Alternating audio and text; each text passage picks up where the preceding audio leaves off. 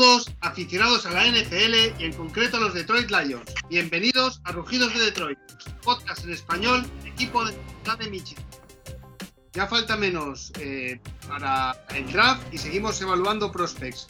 Semana que ha tenido a la ciudad de Detroit en las noticias, en la portada, ya que se ha anunciado que vamos a ser protagonistas de la serie que se hace todos los veranos o el serie documental de Hard Knocks y también una gran noticia para la ciudad como es el draft del 2024 que se realizará en Detroit. Para comentar estas noticias, alguna más y los wide receivers que vamos a analizar hoy, yo soy Maldu y como es habitual, mi compañero, el Jorge Pichu Teijeiro. Hola Jorge, ¿qué tal? Hola Maldu, pues nada, un placer estar aquí un día más y, bueno, pues eh, gratas noticias para la ciudad de Detroit con estas dos cositas y, bueno, pues nada, un programa más, hoy receptores, pero antes de nada pues habrá que, hacer, que hablar de, todo esto, ¿no? Eso es. Hoy es habitual para analizar los wide receivers, vendrá el, el experto, como cada uno le damos de una manera como es, Jorge Edu. Jorge Edu, exacto. Em, bueno, comenzamos con los comentarios, como es habitual. Eh, perfecto, pues bueno, el primero, Serpico J que ha sido muy amable tanto en Twitter como en Evox, nos deja tremendamente interesante, amigos. Pues nada, muchas gracias, Serpico. Después, Roberto Rico. De nuevo, el equipo A al completo. Qué nivelazo el programa. Enhorabuena a los tres. Este año hay mucha profundidad en la posición de eh, donde han quedado nombres como Drake Jackson, eh, DeAngelo Malone o Josh Pascal. Qué gran análisis, como siempre, el maestro, dando detalles importantes de cada jugador. Creo que es fundamental que cojamos uno o dos, ya que necesitamos presionar al cubo rival. Eh, esperando al siguiente con los receptores. Eh, ha mencionado tres, que, bueno, que, ya te digo yo, Roberto, que está en la lista, así que no te preocupes, que se dirán que son Piques, Ross y Dobbs, y mucha profundidad también en la posición, y mucho donde elegir. Y si quieres, termino eh, con, el, eh, con el de Lino, donde nos dice, muy buenas chicos, excelente programa y ganas de volver a escucharos a los tres a la vez. Por, eh, los partidos vistos y, gustos, el que más me gusta de todos es Jameson Williams, aunque la lesión al final de temporada hace más fácil la decisión de Garrett Wilson. Y como ninguno de estos nos llegaría, por lo que voy a deciros varios nombres a analizar. También te digo que están todos esos Lino, o sea que son Traylor Bass, Pickens, Davis Bell y Jahan Dodson. Estos serían prioritarios ya que son eh, eh, profundos, eh, grandes y fuertes. Otros que también me gustan mucho, su versatilidad son Cali Shakir y Belus Jones Jr. También están anotados, que después se lo comentaremos a, a Jorge. Y después, como dijiste, Maldu, del partido que viste eh, que no teníamos malos receptores, creo que la evolución fue el, gran desarrollo de la línea y tener a Decker de vuelta, que hacía que se desarrollaran las jugadas. Gracias por el trabajo realizado en los análisis. No pasa nada porque el podcast dure como cuatro horas. pues nada, muchas gracias Lino, muy amable a todos y nada, muchas gracias por los likes y, por, el, el, buen recibimiento que ha tenido que ha tenido el programa. Muchas gracias a todos. Eso es. Perfecto. Pues.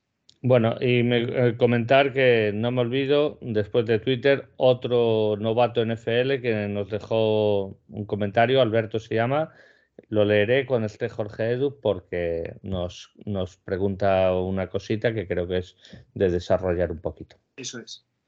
Eh, sí, además hemos tenido, lo cual, ya que hacemos esto desinteresadamente, eh, cuando recibimos tweets de agradecimiento, pues siempre se agradece, la verdad. Sí, totalmente, totalmente. gracias a todos por vuestros comentarios. Eh, Vamos con las noticias. Vamos con las noticias. Venga. Eh, Hard Knocks, primero, por, orden, luego entramos un poco en la plantilla y las novedades que ha habido. Eh, bueno, yo creo que eh, Dan Campbell está creándose ya un pequeño mito, ¿no? Dentro de la NFL. Eso parece. Para el espectáculo yo creo que va a salir bien una voz como Dan Campbell. Sí. Em, hay una, hay una, hay un Hard Knocks de los Detroit Lions, que lo hacen todos los veranos, y hacen, también son cuatro o cinco episodios, que son episodios de 15 minutos. yo, yo, siempre, lo, siempre los veo, de los Lions. Y la verdad es que cuando lo escuchas, detrás de esa apariencia que tiene de, no sé cómo llamarlo, ¿no? Pero de, hombre fuerte o, eh, bueno, o por los primeros comentarios que hizo, ¿no? Pero es, un, es, una, es una persona inteligente, ¿eh? que tiene, tiene discurso ¿eh? y sabe motivar. Sí, sin duda. Yo, yo le he escuchado dando algunas charlas y, a mí me ha parecido que es una persona, vamos, que, que, que es mucho más que, esa apariencia. Y claro, que yo no sé lo que me dirá, pero entre la voz que tiene, la, altura y su complexión atlética, es un tío que ya simplemente cuando te habla con ese tono te, impone, pero, pero en sus discursos de verdad, ¿eh? O sea, hay, hay mucho más, ¿eh? Sí, sí, estoy seguro de ello. Lo que espero es que no, que en Hard Knocks no. A, ver, yo personalmente no, no creo que lo y si lo veo, pues pues que tampoco es que me voy a perder cosas porque, porque yo no entiendo a veces la, jerga. Espero que se pueda ver con subtítulos en español para entender un poquito más lo que, lo que quiera decir, porque si no me voy a perder muchas cosas. Y, a partir de ahí, pues, pues bueno, pues ya sabemos el espectáculo que es y todo eso. Espero que no se le escape detallitos y que sepan qué meter en las cámaras y qué no meter en las cámaras, porque al final estás haciendo la pretemporada, estás haciendo un trabajo que te va a servir de cara a toda la temporada. Así que espero que también en ese sentido pues sea lo suficientemente inteligente Dan Campbell para no, no dar pistas a, ningún rival. Eso es. Bueno, no, no creo que supere a Will Smith, ¿eh? por eso. No, no, no. Lo de Will Smith es extraordinario, es un caso aparte. Mejor dejémoslo ahí, que es un tema bastante tabú. Sí. Em, yo, yo, la verdad también ha habido, bueno, que si nos exponemos, que si nos van a ver. Yo, sinceramente, Hard Knocks completo, he visto trozos, ¿eh? pero no lo he visto nunca entero, ¿eh? los cinco episodios de un equipo. Al final, yo pienso que lo ven los seguidores de ese equipo y gente que le encanta la NFL o. Sí, sí. Pero vamos, con tanta oferta, pues no deja de ser una serie documental más, ¿no? Totalmente, totalmente. Es que es para eso. Y para vender y todo eso. Pero bueno, ya está. Mm, es lo que hay. Bueno, otra noticia fue que el draft del 2024 se va a celebrar en Detroit. Esa sí que es una gran noticia. Esa sí que es una gran noticia, que el draft vaya a la ciudad y que haya un precioso ambiente y, bueno, eso sí que me, me, alegró bastante más que lo de Hard Knocks, que realmente me, da un poco, me es un poco indiferente. Pero bueno, que Detroit empiece a estar en el mapa también es importante, ¿no? Mm, para la NFL, digo. Sí, sí, se están haciendo esfuerzos y... Eso significa que Sheila, que por cierto se, se quitó el apellido Ford. Sí, sí, yo quería poner, hacer un Twitter, un, pequeño hilo con, algunas reflexiones que tengo de esta mujer. Eh, pero sí se lo ha quitado. ¿Y tú sabes la explicación de por qué se lo ha quitado? Ya que... Hacer un Twitter. En... O sea, cuando tú naces con un apellido que es Ford y otro que es Firestone, ¿vale? que, además, vámonos, Sheila tiene 71 años, ¿vale? Sí, sí.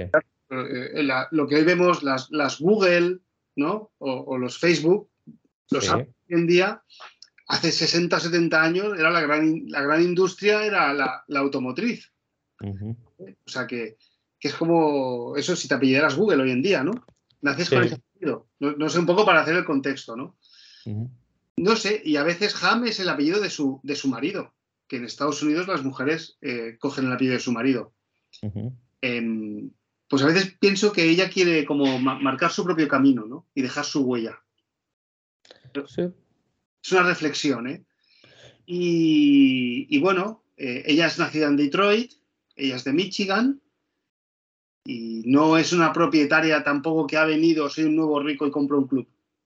Ya, ya, ya, ya. Rumores de que Jeff Bezos, el máximo accionista de Amazon, estaba interesado en comprar un club y una vez en una noticia de que podía comprar los Lions. No, sé si era cierta o no.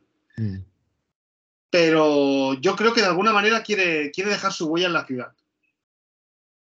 Pues me parece estupendo y, que no y creo que está Y estas cositas son los que demuestran que está realmente motivada, eh, ¿cómo es la palabra? Mm, responsabilizada, no, ¿Cómo, ¿cómo se podría decir otra palabra que ahora mismo no me sale? Que, que está realmente empeñada, por decirlo de alguna manera, de llevar... Involucrada con la ciudad. Involucrada, ahí está, que está muy involucrada tanto con la ciudad y para levantar la franquicia, que evidentemente es suya a día de hoy como, como presidenta y, y bueno, y yo realmente confío en que Sheila pues sea la, la persona adecuada y, y, que deje un buen legado, que deje un buen legado, sí, sí. Eh, bueno, yo creo que a veces ni, ni, se plantea ganar la Super Bowl porque ahí influyen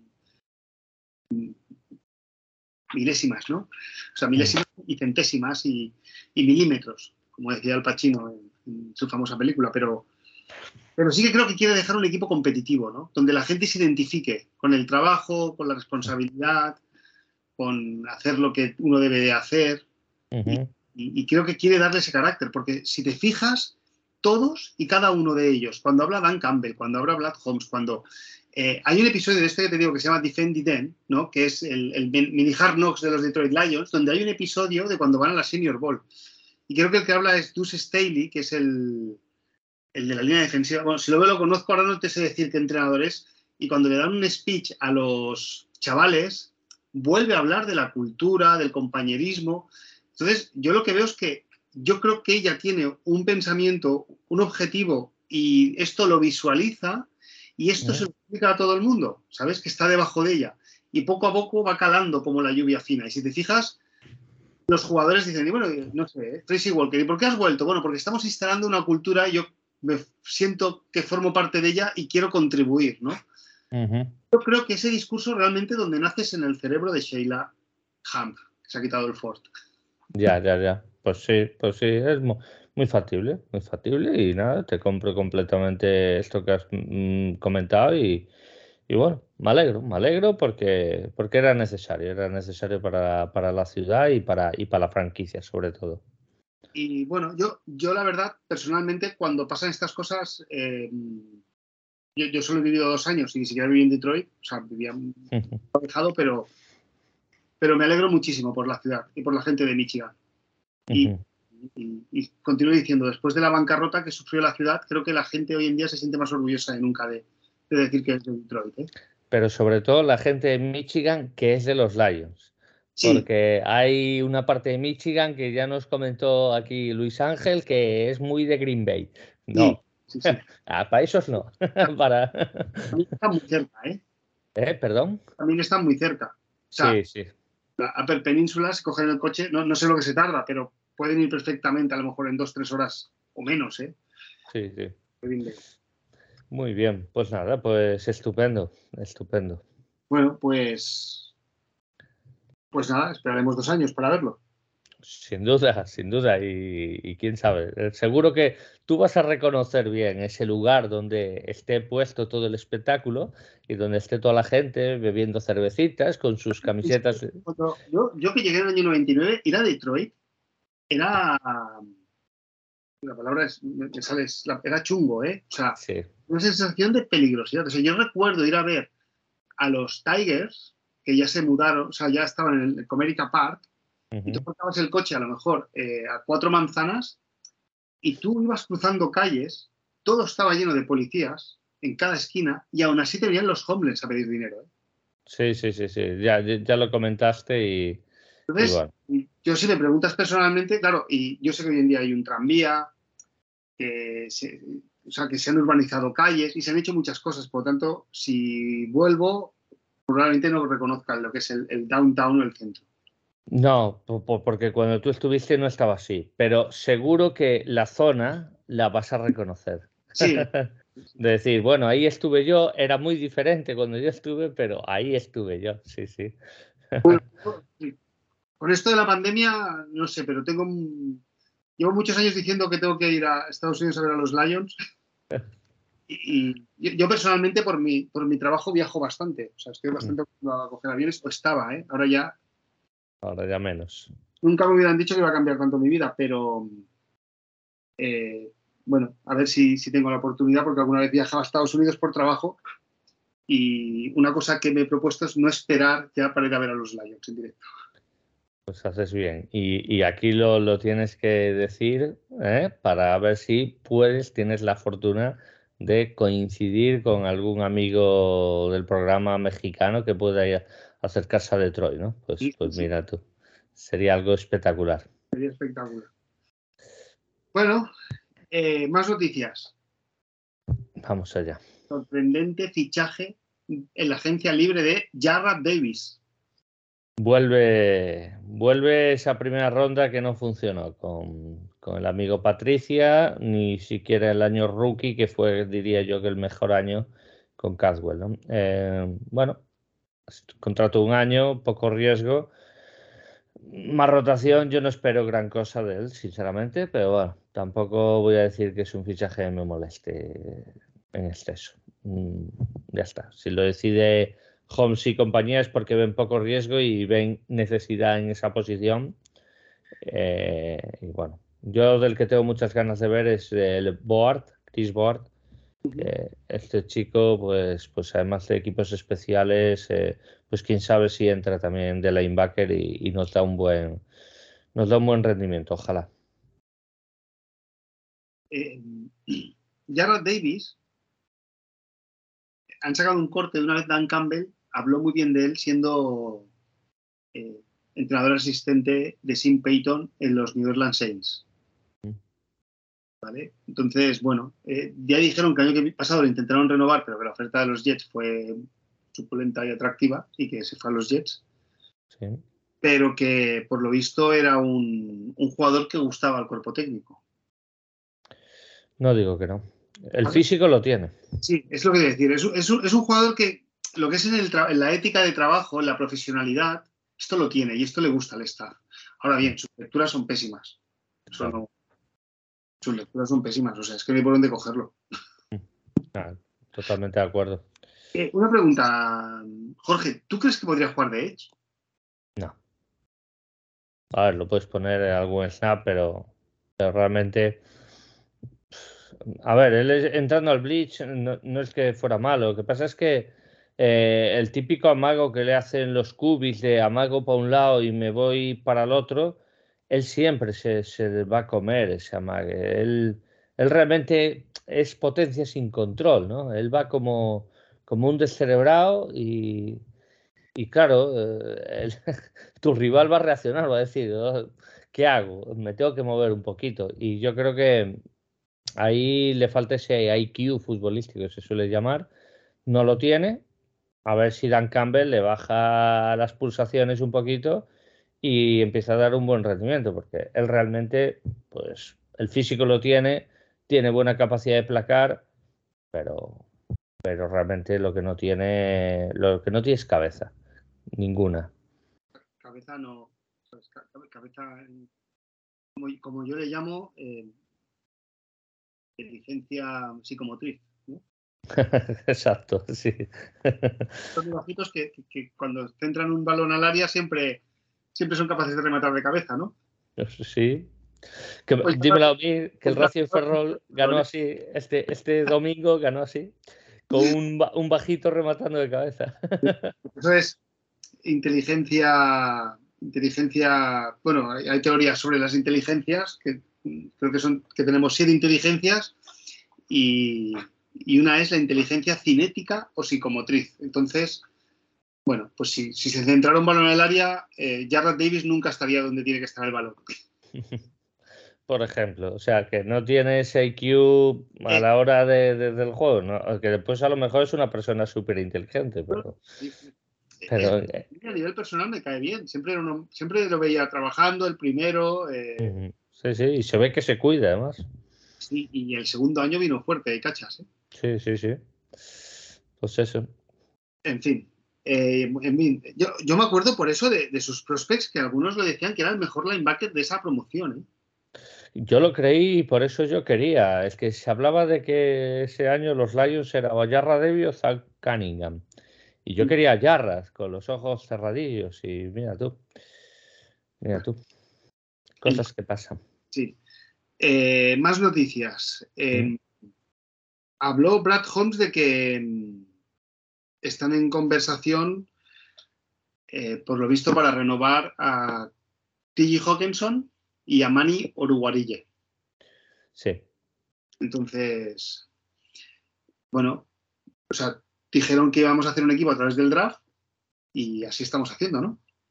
Correcto, además a TJ Hawkinson lo hemos garantizado el quinto año, por tanto vamos a tener un año para poder negociar el siguiente contrato, pero yo creo que va a intentar cerrarlo ya, como se hizo con Frank Ragnow. El tema Uruguarille ya veremos, porque me tiene pinta de que todas las intercepciones que ha hecho este año, él, va, su agente va, a aprovechar esta circunstancia y va a pedir, va a pedir un, dinero importante. Y, bueno, quién sabe, a ver, si hay acuerdo, pues estupendo. Yo, no, eh, por supuesto que encantado de la vida pero me parece que es el típico jugador que, que no va a haber acuerdo de un principio durante la temporada. O por, o por lo menos antes de que empiece la temporada. Em, o sea, por cornerbacks no será, ¿no? No, por cornerbacks no será, pero si te está rindiendo muy bien, es un tío de fácil interceptación y tal, pues, pues bueno, siempre lo quieres quedártelo y que no se te lo lleve en la agencia libre, ¿no? Que ahí va a haber muchos postores. Yo siempre lo pongo de ejemplo. Yo suelo leer dos libros de, los prospects. Uno es el de Athletic, que se aproxima bastante a los big boards que hacen los equipos, hace Dane Brogler. Y luego hay otro que me gusta mucho, que se puede comprar en Amazon, que es de Daniel Parle Greco. Y este ya bueno, eh, hacen apuestas más personales, ¿no? No sigue. Bueno, él, ah, siempre lo digo, y, me gusta porque a veces se dan casos excepcionales. Él, Uruguarille, lo puso ese año como el mejor cornerback de su promoción. Pues, que cayera quinta, en cambio, Dane Brugler de Athletic no. Ya.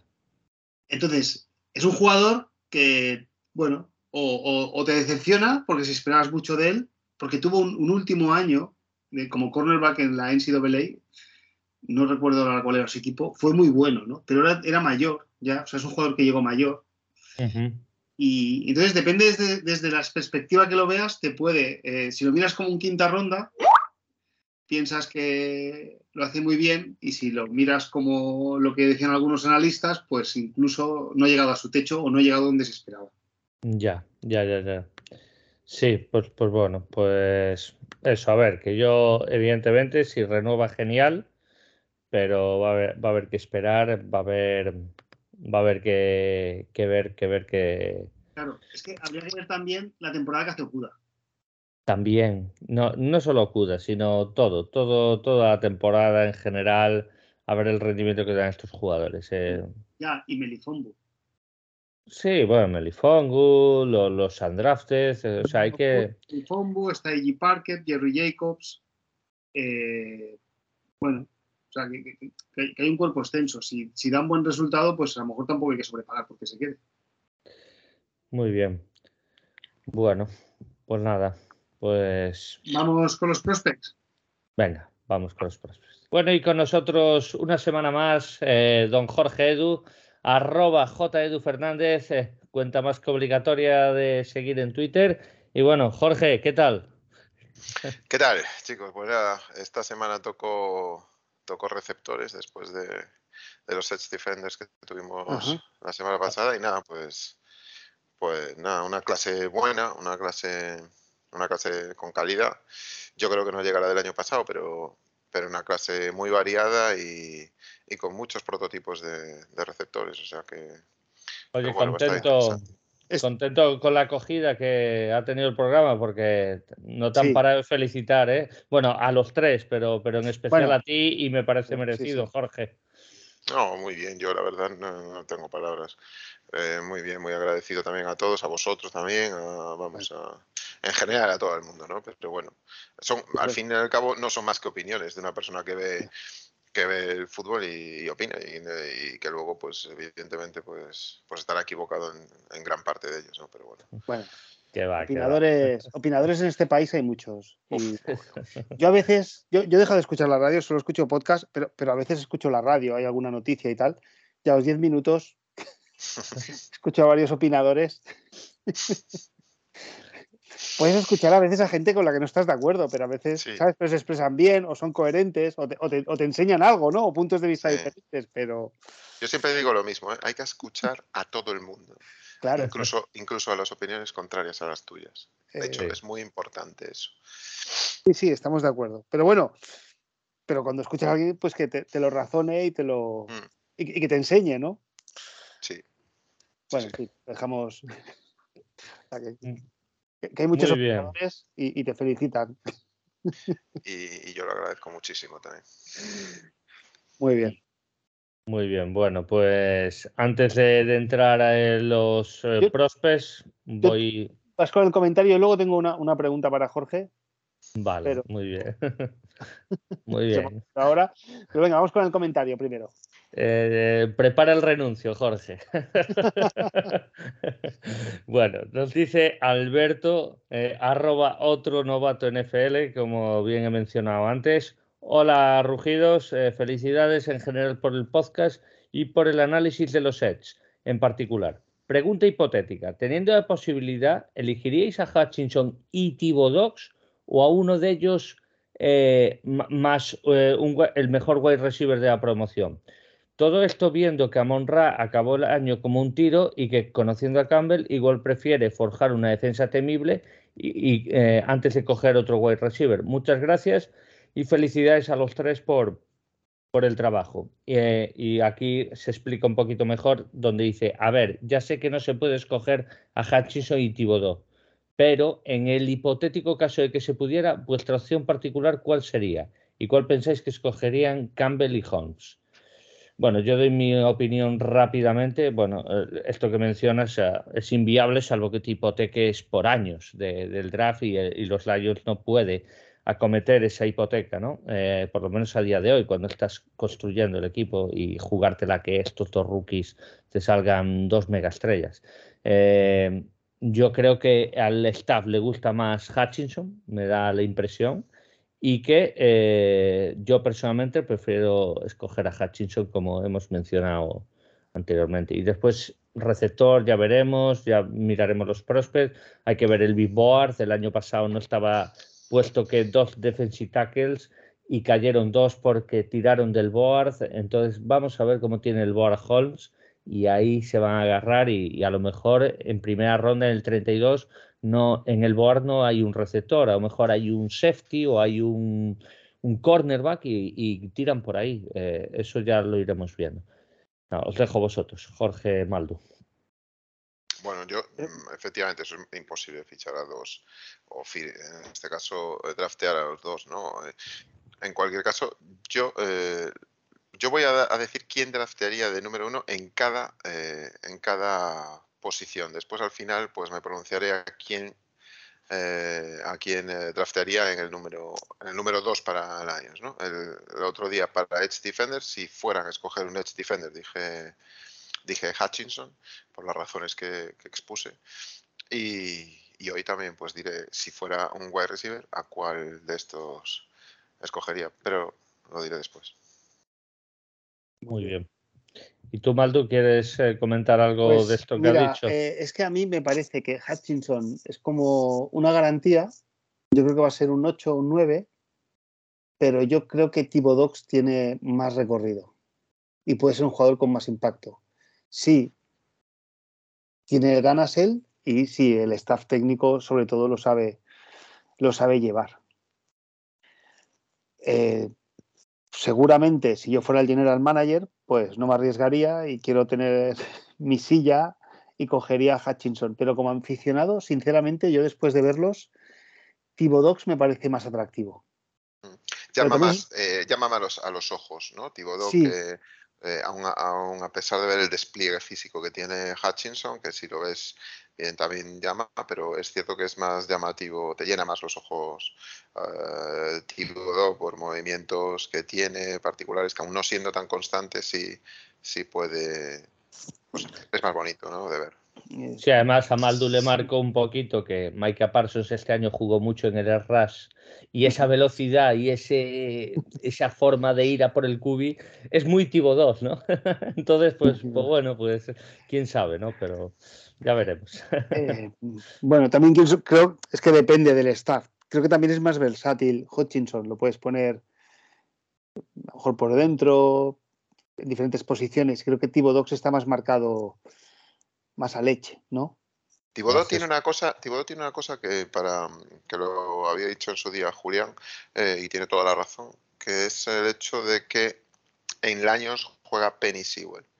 Y Penny Sewell es eh, que vienen de la misma universidad de, de Oregón eh, bueno, era, se llevaban muy bien en, eh, eh, en, Oregón y aquí podía hacer que ya se sintiera cómodo y bien en el primer año y por lo tanto pudiera desplegar su juego pues de una manera más eficaz y eficiente ya el mismo primer año, ¿no? Y puede ser, puede ser que tenga razón, ¿no? Entonces, bueno, eso es un pro a favor de, de, de, En cualquier caso, son dos grandes jugadores y, y bueno, yo le veo lo que ha dicho un poco mal, ¿no? Le veo menos riesgo de que se te quede en nada a Hutchinson que a Thibodeau, por ejemplo, siendo dos bestias, ¿vale? Pero bueno, eso es. Muy bien.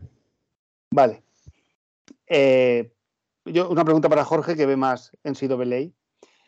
Eh, yo tengo la sensación de que hace tres o cuatro drafts, o sea, los receptores en primera ronda dejaron de tener valor es como que se fueron todos a, segunda ronda. Y mira, aquí mientras hablábamos lo he estado mirando, en el draft de, por ejemplo, del año 2019, solo salen dos en primera ronda. Y en cambio el año pasado hay una explosión. Y este año, por lo que hemos hablado antes de la previa, eh, o sea, tú has dicho, no es tan buena como la del año anterior, pero es una promoción muy buena. Lo el año pasado fue como una cosecha excepcional. Entonces, ¿tú crees que la, en la NCAA cuando hay falta en la NFL de una posición se, se explota más. Es decir, si tenemos, te poner un ejemplo, si tenemos ahora una explosión de receptores, puede que de aquí tres o cuatro años tengamos una explosión de cornerbacks, porque llega un tío muy bueno y dice, no, no, no vas a ser receptor, te vamos a poner de cornerback, que vas a tener carrera segura. Mm. No, eh, yo, creo, que, yo creo que va más Perdona, eh, por, acabar, el año 2019, Moore, el año de Kyler Murray el primer wide receiver sale para los Baltimore Ravens, que es Marquise Brown, en el número 25, ¿eh? Y el siguiente es el número 32, que es Kill Harry. Perdona, ¿eh? O sea, entonces yo tenía la sensación, o sea, yo hace unos años pensaba que un receptor en primera ronda no, no, no sé, como que no valía la pena o no iba a salir. y ahora veo que hay una explosión.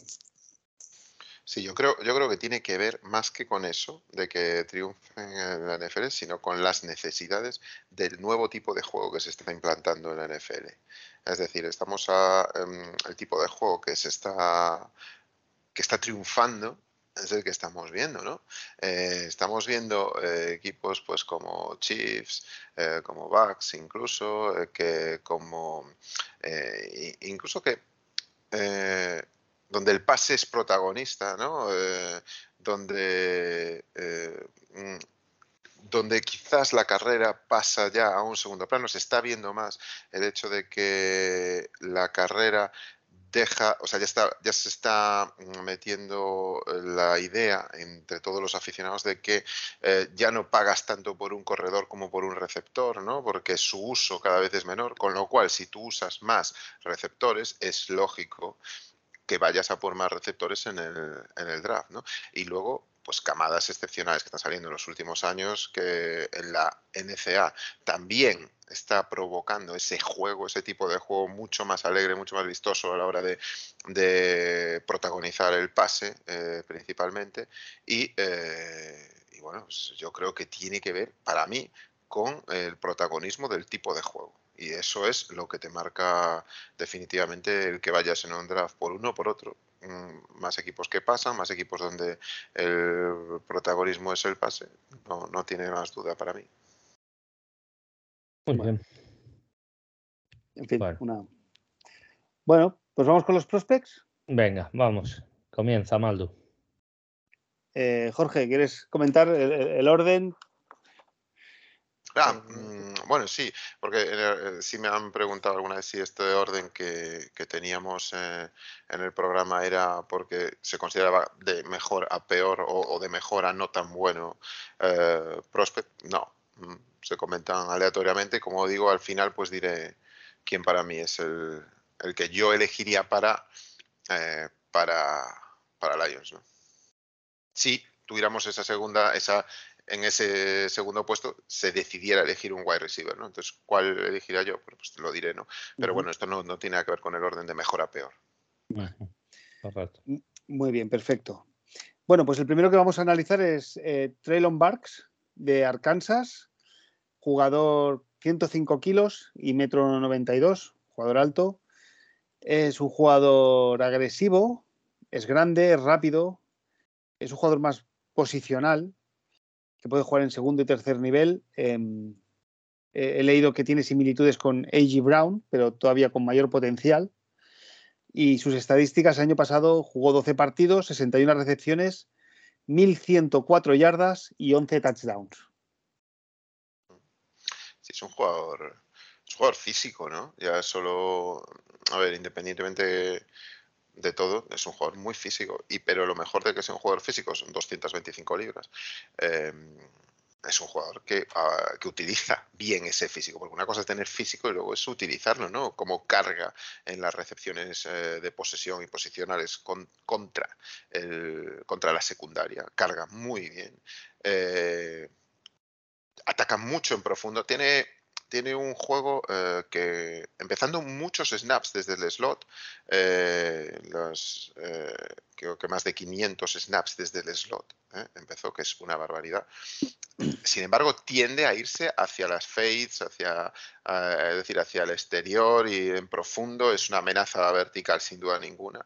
Con ese cuerpo es evidentemente otra amenaza en los contested catches, en, los, en las recepciones con tráfico tiene jugadas NFL, lo comentaba yo hace poco en, Twitter eh, poniendo algún vídeo de él diciendo, estas son jugadas NFL, este es un tío que juega en la SEC, Estamos hablando de la conferencia más dura de la, de la NCA. Está probado, está probado contra eh, secundaria potente y fuerte, ¿vale? Eh, está, está acostumbrado a jugar contra cornerbacks eh, duros. Se le achaca que quizá no, no tuvo mucha defensa en press este, este último año, pero, ah, pero eso, eso no importa cuando ves contra qué cornerbacks pues ha jugado, ¿no? Tiene un back shoulder excelente, o sea, tiene una localización de balón muy buena.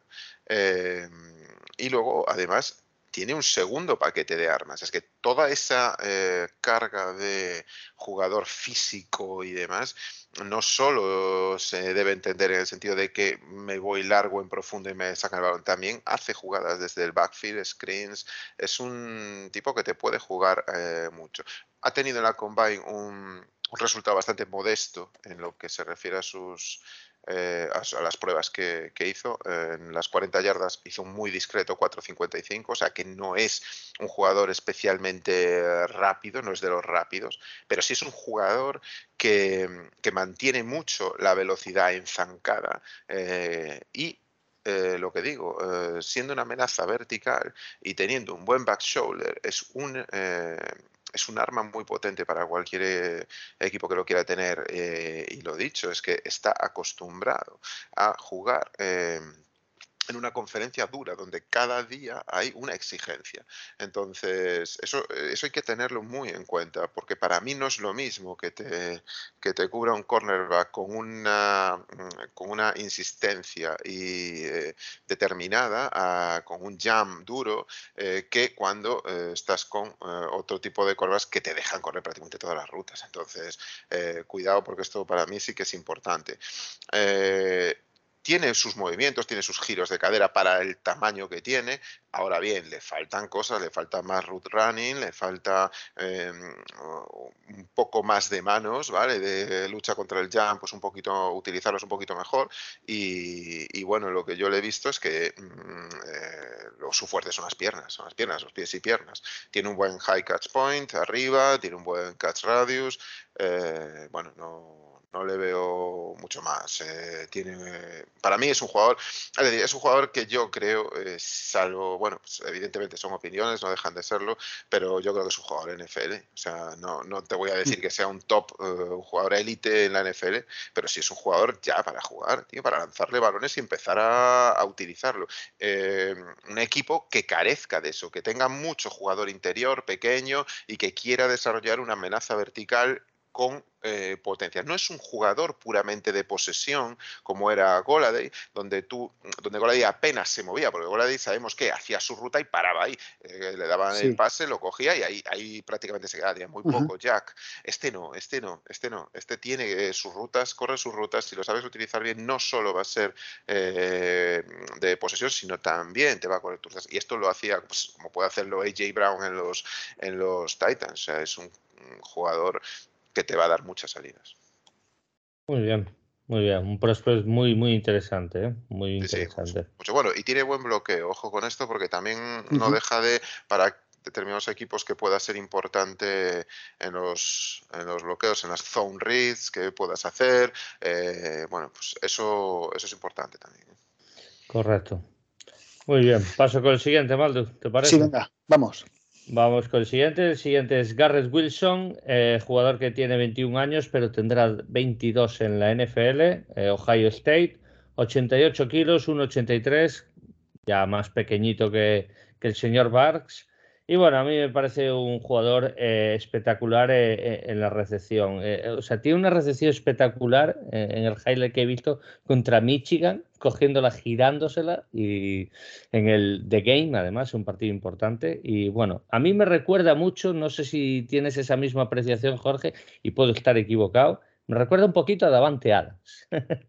y, bueno, 70 recepciones, 1058 yardas, 12 touchdowns. La verdad es que es un prospect mega interesante que dudo mucho que caiga al 32. Jorge, ¿qué nos hablas de Gary Wilson? ojalá, ¿eh? Ojalá, ojalá. no, este, este es una joya, tío. Este es una joya. Este es una joya. Eh, Gary Wilson. Eh, este, esta última temporada a mí me ha, me ha enamorado, tío, porque, mm, a ver, eh, Ryan Day, el entrenador de, Ohio State, mm, tiene tres, o tenía el año pasado, tres receptores cortados por el mismo patrón. O sea, tenías a Chris Olave, a Garrett Wilson y a eh, Ian Jigba. Estos tres son eh, receptores eh, de habilidad. Son skill, eh, utilizan mucho el skill release, lo que es liberarse de su marcador por medio de movimientos de habilidad. Em, no lo hacen por físico, no lo hacen por fuerza, te lo van a hacer porque tienen muchísima habilidad en todos los movimientos de ruta. Son root runners puros.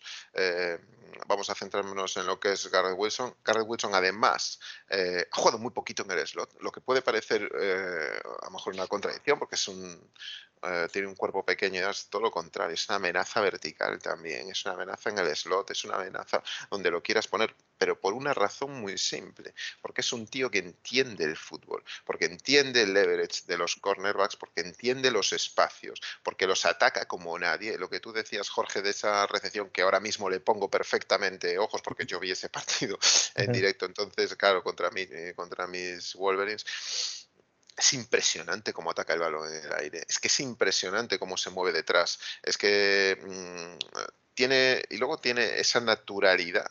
Quizás no llega a la naturalidad de Chris Olave, pero tiene una naturalidad en todos sus movimientos que es espectacular. Em, evidentemente, le falta ese físico poderoso, que podíamos hablar de Burks o de, o de otros. Siendo tan pequeño, un 6-0 tiene una habilidad tremenda para, la, para anotar en la, en la Enzo, o sea, en jugadas eh, finales.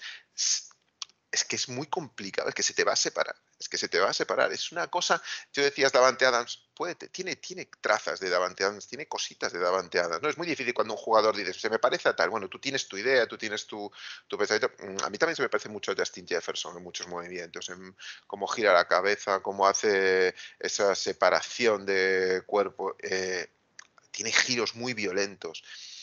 Y luego tiene una cosa que para mí es muy importante, porque yo veía el año pasado a Olave Y yo decía, Olave es una, es una maravilla de, receptor, ¿no?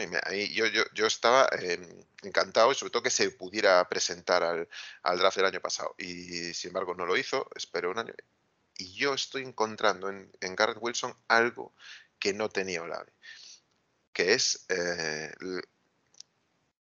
la fuerza y violencia en eh, cuando hay mm, grabs, eh, cuando hay catch un poco más disputado, ¿vale? Cuando es capaz de, eh, es decir, Olave es más, eh, es más seda, es más suave y este, sin embargo, es capaz de, sacar la tormenta de dentro. Eh, cosa que a Olave siempre es lo único que le faltaba. Este no, tío. Este es el rayo y el trueno.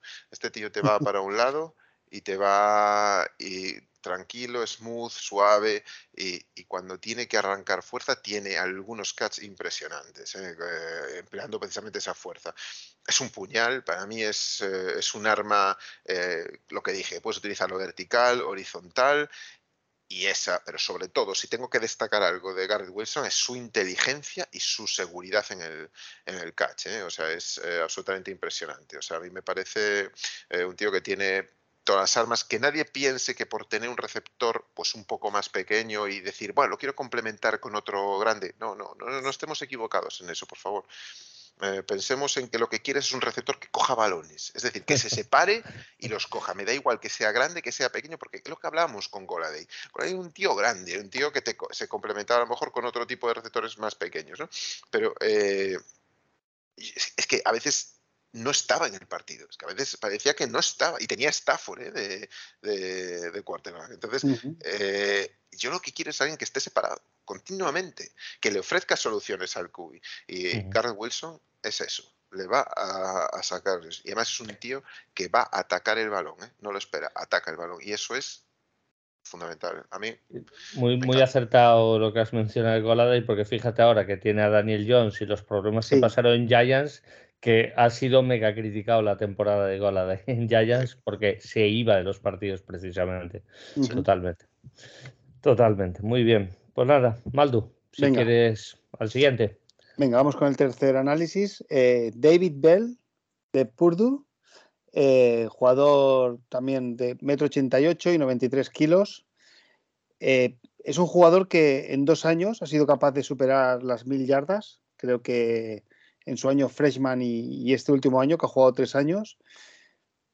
Eh, es más bien un receptor posicional, puede jugar tanto por dentro como por fuera y, bueno, parece que hizo un mal tiempo en la combine, que esto le ha hecho un poco bajar sus expectativas. Sí, sí, es eso. Yo creo que la combine lo ha destrozado, tío, porque había un hype tremendo con él a lo largo de toda la temporada. La verdad es que Perdú estaba haciéndolo muy bien en general eh, y con, se complementa muy bien, como veremos luego con Romeo Dubs, con su con, Carson Strong, pues estamos hablando aquí de Aidan O'Connell, el, quarterback de, de Purdue, con David Bell. Eh, un tío que hizo una muy buena, muy buena temporada, como mencionaste, te juega en el slot, abierto, no tiene problema en ningún tipo de posición, es eh, le falta o sea, tiene mucha naturalidad en la posición, no lo quiero descartar eso, porque sí que la tiene. Y, para mí es muy importante la naturalidad, porque cuando hablamos de naturalidad no es un concepto vago, por decir, mira qué bonito queda decir natural. No, no, es que la naturalidad implica que tú en tu ruta, cuando haces el release, cuando haces, eh, cuando te separas de tu marcador, tienes que seguir una STEM, lo que significa esa, esa, esa línea a donde va eh, conducida la ruta, y esa la sigues eh, más precisa o menos precisa en función de esa naturalidad que tengas con tu cuerpo, con las piernas y luego los espacios que vas viendo. Entonces yo cuando me refiero a naturalidad me refiero a todo eso, el fluir por parte del receptor hacia eh, la recepción del balón. ¿no? Eh, ataca muy bien los espacios en zona. Para mí en zona es su fuerte, es decir, es capaz de correr estas rutas eh, cruzadas por detrás de los, de los linebackers y ahí lo ataca muy bien. Aidan o con él se hincha con eso, pero no solo en esas cruzadas, sino también en las profundas. O sea que es un eh, tío que tiene mucha versatilidad. la Combine fue horrible. El, el RAS de puntuación es de los peores que hay. Es que es increíble, es que es increíble.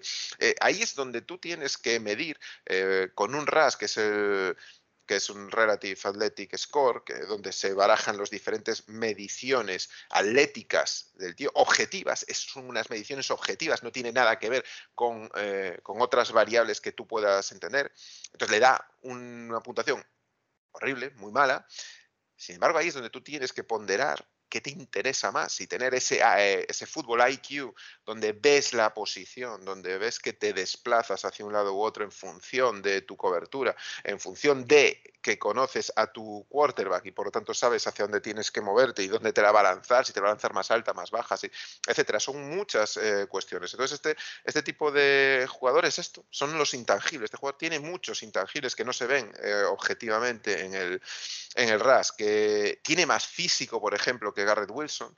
Eh, sin embargo, le falta quizás un poquito más eh, dentro de ese run running que tiene no es tan bestia como el de como el de Garrett Wilson no le falta esa le falta velocidad no tiene esa velocidad de Garrett Wilson esa, esos dos tres pasos que eh, que destrozas eh, él es más diésel más de ir hacia un lado u otro pero dentro de esa inteligencia vale entonces bueno a mí me parece me parece muy buen jugador. Tiene una eh, cuando ves jugar a Perdue y ves jugar a Aidan O'Connell, yo no sé si es más por el tipo de juego o por lo que es él, pero él tiene una obsesión con los sticks.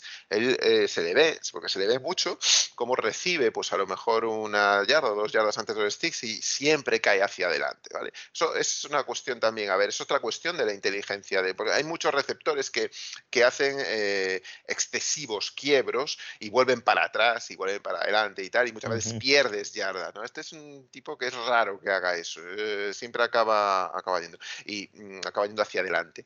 Y, bueno, a ver, va a tener su relación. Yo le doy una segunda, tercera ronda, dependiendo de cómo se comporte eh, la NFL. Y lo que decíamos, que en un momento dado una franquicia empieza, empiezan a escoger en escalada wide receivers y esto no para. Y empiezan, empiezan, y como uno empieza a coger uno en la posición, cuidado que me quedo sin el otro, cuidado que me quedo sin otro, y esto puede escalar, evidentemente. Pero yo creo que objetivamente podría ser finales de segunda ronda, tercera ronda.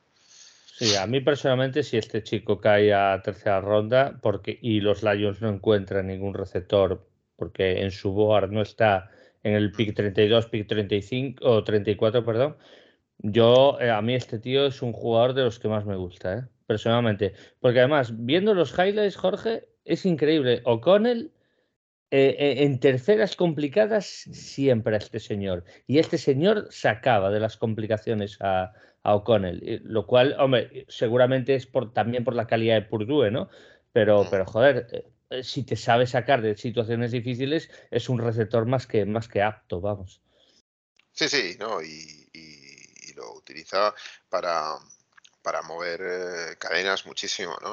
Con él confía mucho en él, sabe, también en parte es porque sabe a dónde se va, se va a mover un poco, hacia dónde le tiene que lanzar el balón, eh, cuál es eh, su fuerte, sabe que el exterior se lo tiene que lanzar, no, no, tiene un gran catch radius donde pueda irse pues muy, muy alto, no tiene ese high catch point, entonces tiene que saber dónde lo tiene que lanzar una diagonal, una bien puesta y demás, entonces quiero decirte que, a ver, eh, Perdú mm, ha tenido dos, eh, tres grandes receptores, pero sobre todo Bell, ¿no?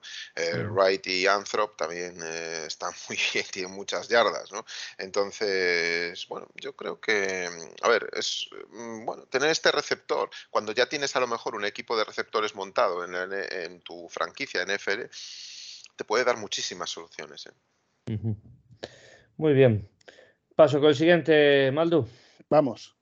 Bien, el siguiente es el que estaba llamando a ser el número uno de esta camada y lamentablemente tuvo una lesión desgraciada en el final de la temporada de NCAA. Eh, Jameson Williams, 21 años, 1,80, bueno, de Alabama, 1,88, 85 kilos. Y bueno, yo creo que a mí personalmente viéndolo jugar, quitas, quitas la lesión y me parece el mejor prospecto o el más interesante. ¿no? Eh, seguramente ahora Garrett Wilson no lo haya pasado por este tema porque no sabes cómo va a volver de una rotura de cruzado. Para el que no sepa, se rompe el cruzado y, bueno, en teoría va a jugar la temporada, pero cómo va a volver es es una incógnita. Así que, eh, Jorge, menciónanos a esta, a esta perla, esta joya, que yo creo que incluso con la lesión no nos va a llegar al 32. sí, eh, a ver. Eh, siempre hay esas dudas, ¿verdad? Cuando hay una CL y cuando hay una, un anterior cruzado, ¿no? el ligamento, como de la rodilla, cómo, cómo va si, esa explosividad que tiene, porque este es un tío que se basa mucho en la velocidad. Y, cuando tú unes las dos condiciones que tiene este tío, que son velocidad y ataque de los ángulos, que se ataca de maravilla, eh, eh, y te rompes el cruzado. Tienes, tiene, siempre esas dudas, porque estás hablando de que eh, uno de los cartílagos de, que más sufre los giros violentos de velocidad, el ataque de ángulos, es, el cruzado. Y te lo has roto.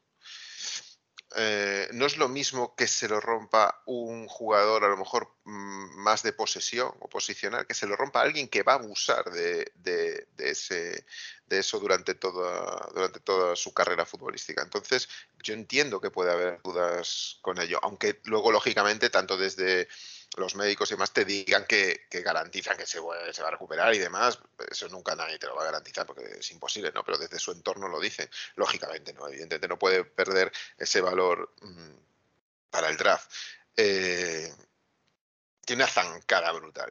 O sea, tiene una velocidad, una orientación, un catch, una productividad. Tiene una productividad brutal, joder. Es que, a ver, es otra vez de lo que hablábamos el otro día mm, con, eh, con que decíamos que era un late bloomer, ¿no? Estos que aparecen el último año y explotan el último año. Esto es lo que le ha pasado a, a Jameson Williams, ¿no?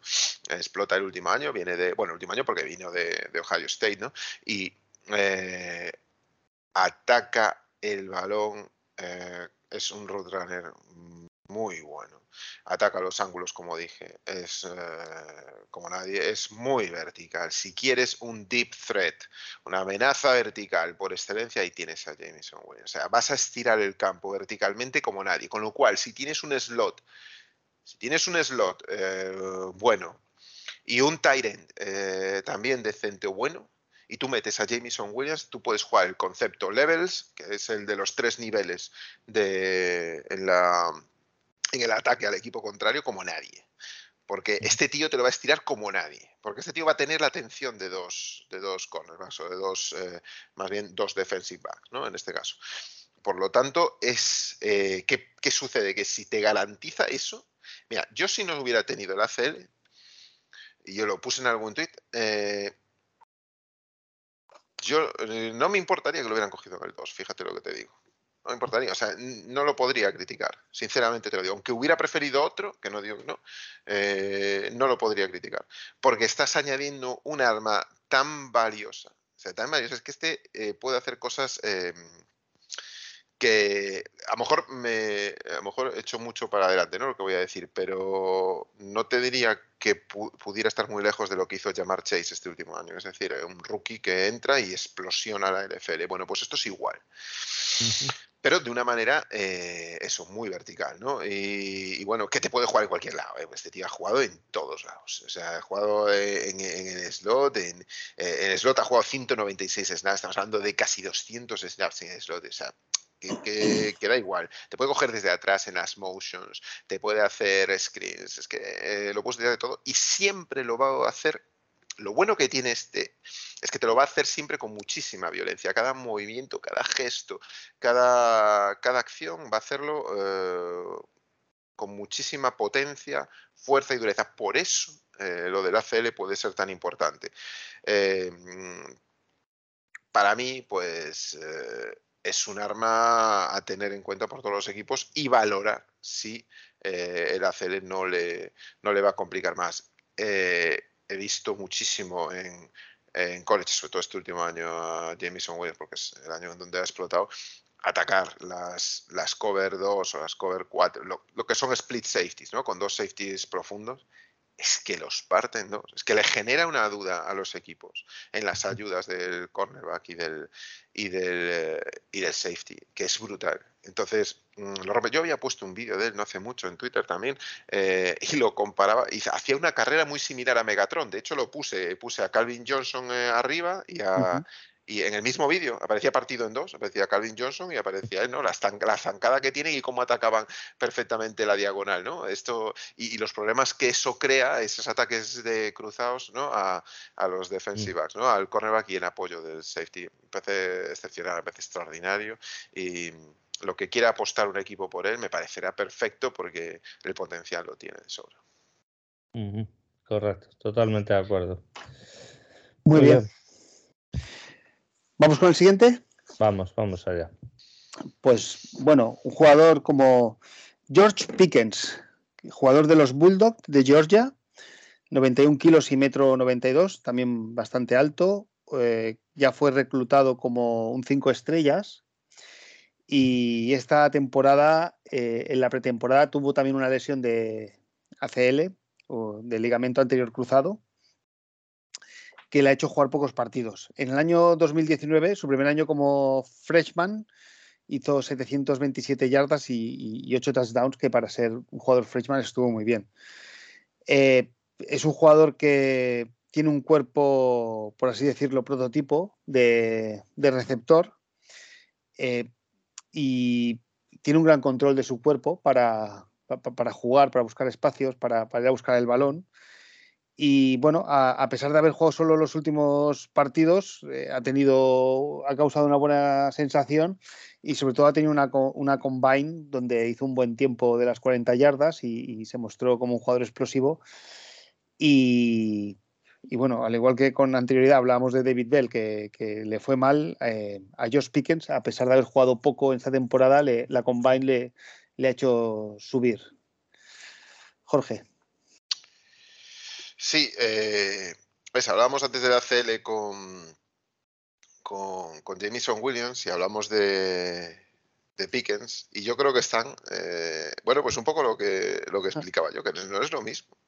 Es que no es lo mismo cómo juega uno y cómo, y cómo juega el otro. Es que eh, lo único que tienes que ver es que eh, Pickens ha jugado un, un snap eh, es cierto que ha jugado poco, hay un snap de, eh, en el slot. Es cierto que por la lesión y demás en primavera fue, bueno, pues, em, pues le tocó jugar poco y demás.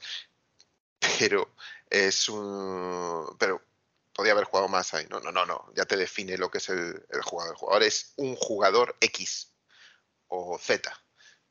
En la NFL a lo mejor tendrá que empezar de Z, eh, en el flanker. Y y si no en el split end, ¿no? O sea, pegado a la los, abierto y fuera. Esto es lo que es Pickens. Pickens eh, decía, había puesto un vídeo el otro día en Twitter también relativo a él, de cómo es capaz de mantener una velocidad con su 6-3 eh, que tiene y poder girarse en un back shoulder sin apenas bajar la velocidad. Eso es tremendo, tío, porque eso no lo hace cualquiera. Normalmente cuando hacen un back shoulder suelen frenarse mucho los jugadores y y hacen el giro, ¿no? Excepto élite, eh, ¿no? Estamos hablando, pues aquí, pues Garrett Wilson te lo puede hacer perfectamente. Pero es que este tío te lo hace arriba de todo. Este tío le lanzas un melón arriba y te lo coge. Este sí es un jugador de posesión, jugador em, eh, posicional, es un jugador que, em, que lo que quieres es salvar downs. Eh, de una manera que cuando tenga un, defensive back un poco más bajo, que normalmente es difícil encontrar defensive backs de esa altura, puedas garantizar ese down. Eh, tiene mil maneras de finalizar las jugadas. Ya te digo, ese back shoulder, un high catch point, tiene un buen, eh, tiene un buen radio de, de grab para su altura para sus dimensiones, tiene una gran movilidad, tiene una muy buena orientación corporal de cara al balón. Es muy importante la orientación corporal. Es, eh, que es decisiva la orientación corporal en un receptor. Parece que no, parece que hablamos, es lo que decía yo antes de la naturalidad, parece que hablamos de conceptos, bueno, ya está metiendo aquí paja el Jorge. Y no es así, joder. Es, es que, lo, eh, es que lo tienes que ver, es que tienes que ver cómo gira el cuerpo en cada momento, cómo se apoya en su cornerback, cómo, se, cómo utiliza el cuerpo sabiendo hacia dónde tiene que ir, cómo lee el leverage del, del ¿Qué le pasa? Que le falta cabeza, joder. Lo decía un, comentario que nos hacía, hacía alguien decía, joder, esto ya tiene razón, tiene toda la razón, joder. Es verdad, le falta un poco de cabeza, le falta un poco de, mm, de saber el potencial que tiene como jugador de tomarse en serio su carrera y de, y de verdad eh, y de verdad exprimirlo al máximo, ¿no? Eh, está claro que para mí, siendo posicional y por utilizar un, wide receiver que conocemos perfectamente como es Goladay, ya sé que soy un poco pesado con él, pero es que me quiero referir a él, porque Goladay era magnífico en el, en, la, en el catch, ¿no? En el grab, probablemente algo mejor que Pickens, pero Pickens tiene más movilidad que Goladay. Siendo posicionado y siendo de posesión, es más, eh, eh, es más root runner que, que Goladay, mucho más. Eh, es capaz de, dar, de correr utilizando esa zancada que tiene y de, y de ser una amenaza vertical. El, el, el rush que tuvo fue buenísimo fue muy buena, la combine fue muy buena. Mm. Eh, y, entonces eso yo mm, creo que le va a subir muchísimo su stock, ¿no? Eh, le dio un 9,33 a 10, ¿no? Math Bomb, que además es de los Lions, el que hace el RAS. un tío que, que bueno, son cuestiones objetivas. O sea, aquí sí que no hay ninguna valoración subjetiva ni nada. O sea, hablamos de David Bell, que fue un desastre. Aquí hablamos de que es un top. ¿Eso quiere decir que es mejor receptor o que va a ser mejor receptor en NFL Pickens que David Bell? No, para nada. Entonces ahí hay muchos intangibles que hay que valorar y, manejar. Pickens amenaza mucho las cover 3 o los single high, ¿vale? Mm, es un tipo que, eh, como, quizás como todo armario eh, o gente más con más físico, pues amenaza más eh, al single high que, a lo mejor a los split safeties. Y, bueno, tiene, tiene un duelo, tiene un duelo con, contra Auburn eh, con McCray, que es un cornerback de uno de los mejores cornerbacks que hay en esta promoción. uno de los que secó a Mechi en una eh, la semifinal, no, no, antes, eh, perdón, era para la clasificación final de, en la NCA. Y tiene, una, tiene un duelo con Macrery extraordinario y, lo consigue sacar adelante. Eh, y, bueno, a pesar de ese, de ese, tamaño que tiene, también tiene muy buena flexibilidad en los catch. Es decir, puedes encontrar mucha variedad en su, en su catch. Le falta esa cabeza y, y además las condiciones las tiene, las condiciones las tiene de sobra. Así que, que bueno, yo creo que es otro arma más a tener en cuenta para aquellos equipos que a lo mejor vayan a jugar más a ese tipo de juego posicional, más allá de que tengan ya jugadores eh, con mucha más movilidad en el, campo. Quizá alguien que tenga ya un jugador posicional, pues eh, no, no se atreva a tener este tipo de, receptor. Muy bien, muy bien. Muy bien. Eh, paso con el siguiente, Maldo, ¿te parece? Venga, vamos. Bueno, el siguiente, que lo acaba de mencionar además Jorge Edu, John Mechier, tercero, 21 años, 22 en la NFL, otro Alabama, 88 kilos, 1,83, velocidad y enorme capacidad de hacer yardas after catch. Eh, eh, muchas jugadas de highlights son de jugadas de screens y, la verdad es que tiene gran y enorme productividad y bueno, ahí está 96 recepciones, 96, que se dice pronto, en la temporada, 1142 eh, yardas, 8 touchdowns. Y bueno, a mí me parece un prospect muy Lion. Otra cosa es que lo quieran coger o no, pero viendo las necesidades, viendo su capacidad de, atleticismo y demás, pues creo que puede ser muy útil porque no tenemos a alguien en el slot con esa capacidad, porque Amon Ra tampoco es puramente eso, ¿no? Entonces, Jorge, te lo dejo a ti. ¿Qué nos dices de John Meche? John Mechi es. Eh, a mí me emocionó mucho John Mechi, tío, el año pasado. Y me emocionó mucho porque sostuvo muchas veces al equipo cuando no estaba Jameson Williams. Y yo estuve a decir algo, tío, de, eh, John Mechi. A mí, eh, tío, a mí es todo ¿no?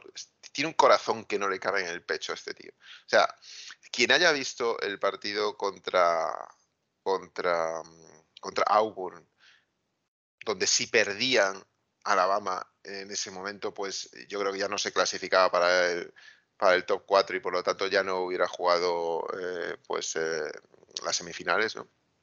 Para el campeonato. O sea, es impresionante como McCreary, que hablábamos de él ahora, de un cornerback, de los mejores de, esta promoción, cómo lo seca una y otra vez a Mechi. O sea, está encima. O sea, yo, me acuerdo que quedé tan alucinado que saqué un montón de vídeos de ese partido en, Twitter. El tío sigue y sigue y aprende a dónde le va a McCready. Sabe que le hace una slant, le hace una drag pegado detrás de, lo, de la línea ofensiva, corriendo toda esa línea y cómo McCready le sigue la etapa. Eh, ese tipo de rutas constantes, eh, cortas, eh, cruzadas, todo el tiempo lo estaba machacando todo el tiempo. A pesar de eso, seguía y cogía 3-4 yardas y volvía a mover caderas con 3-4 yardas. Y seguía, le pegaba, le pegaba un mandoble Macreri. A Mechi lo tumbaba en el suelo y Mechi se levantaba y decía, vamos a por otra. Y le volvía a dar otro sopapo y volvía por otra.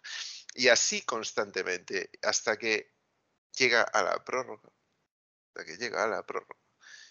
Y en la prórroga, amigo, eh, hace el touchdown definitivo rompiendo a McCreary. Cuando quizás otro jugador hubiera estado hundido, hubiera entrado en depresión, ¿eh?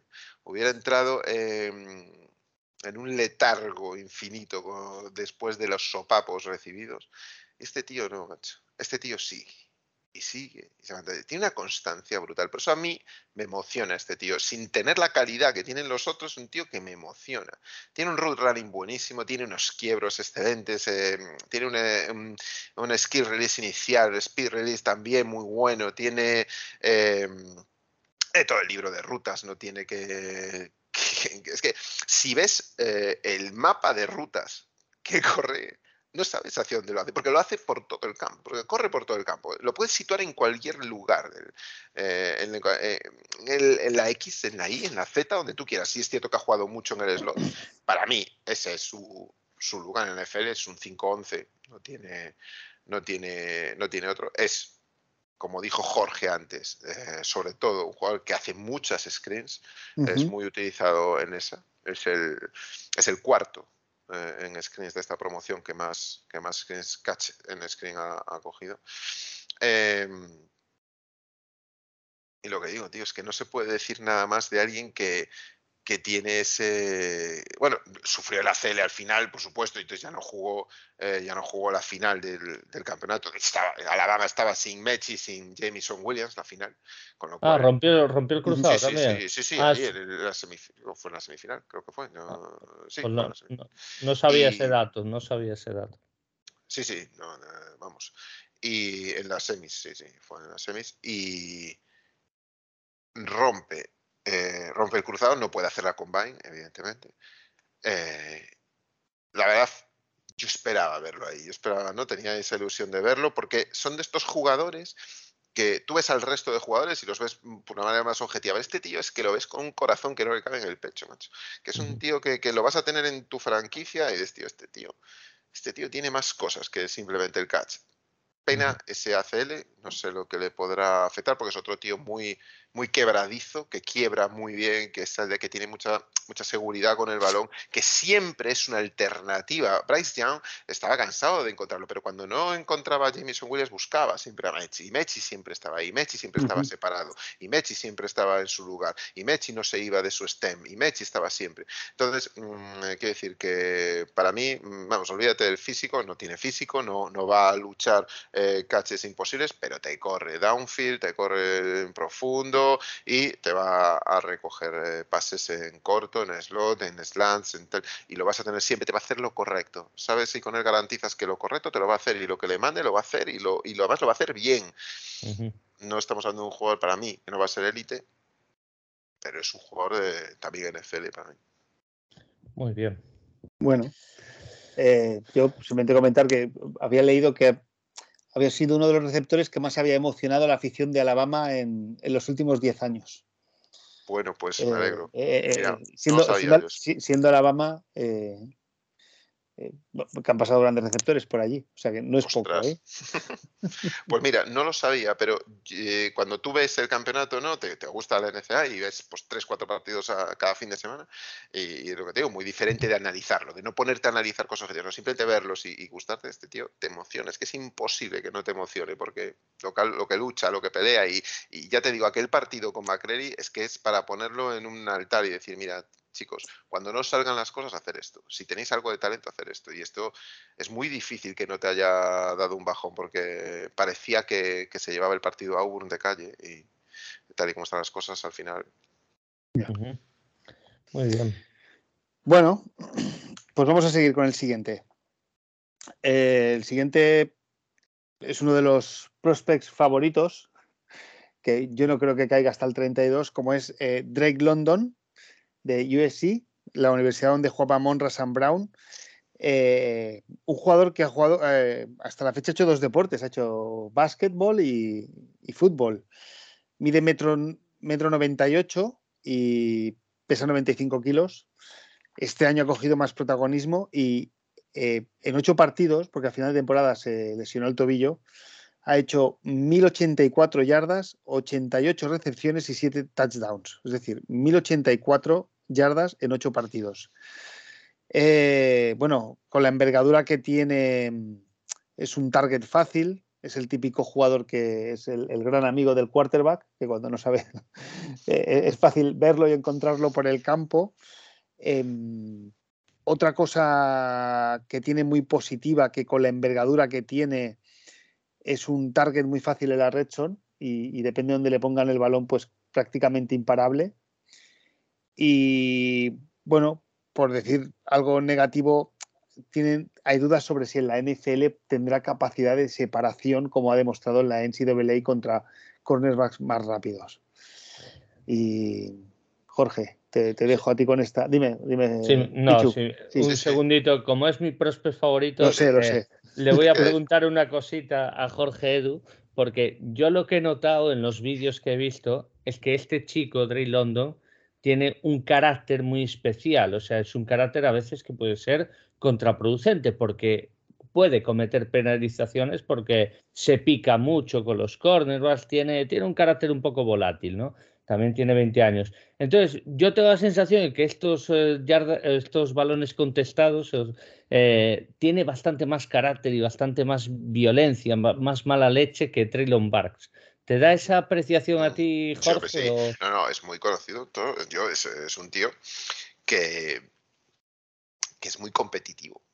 Y esa competitividad, bien encauzada, con un buen head coach, con un buen offensive coordinator, ¿no? Pues con un buen coordinador ofensivo, pues eh, puede ser un arma para, para ti, ¿no? Es alguien que siempre está en, la llama, siempre va a estar ahí ¿vale? En la lucha y, todo el que venga contra él eh, va a ser un enemigo ¿no? para él y, lo va a intentar aplastar.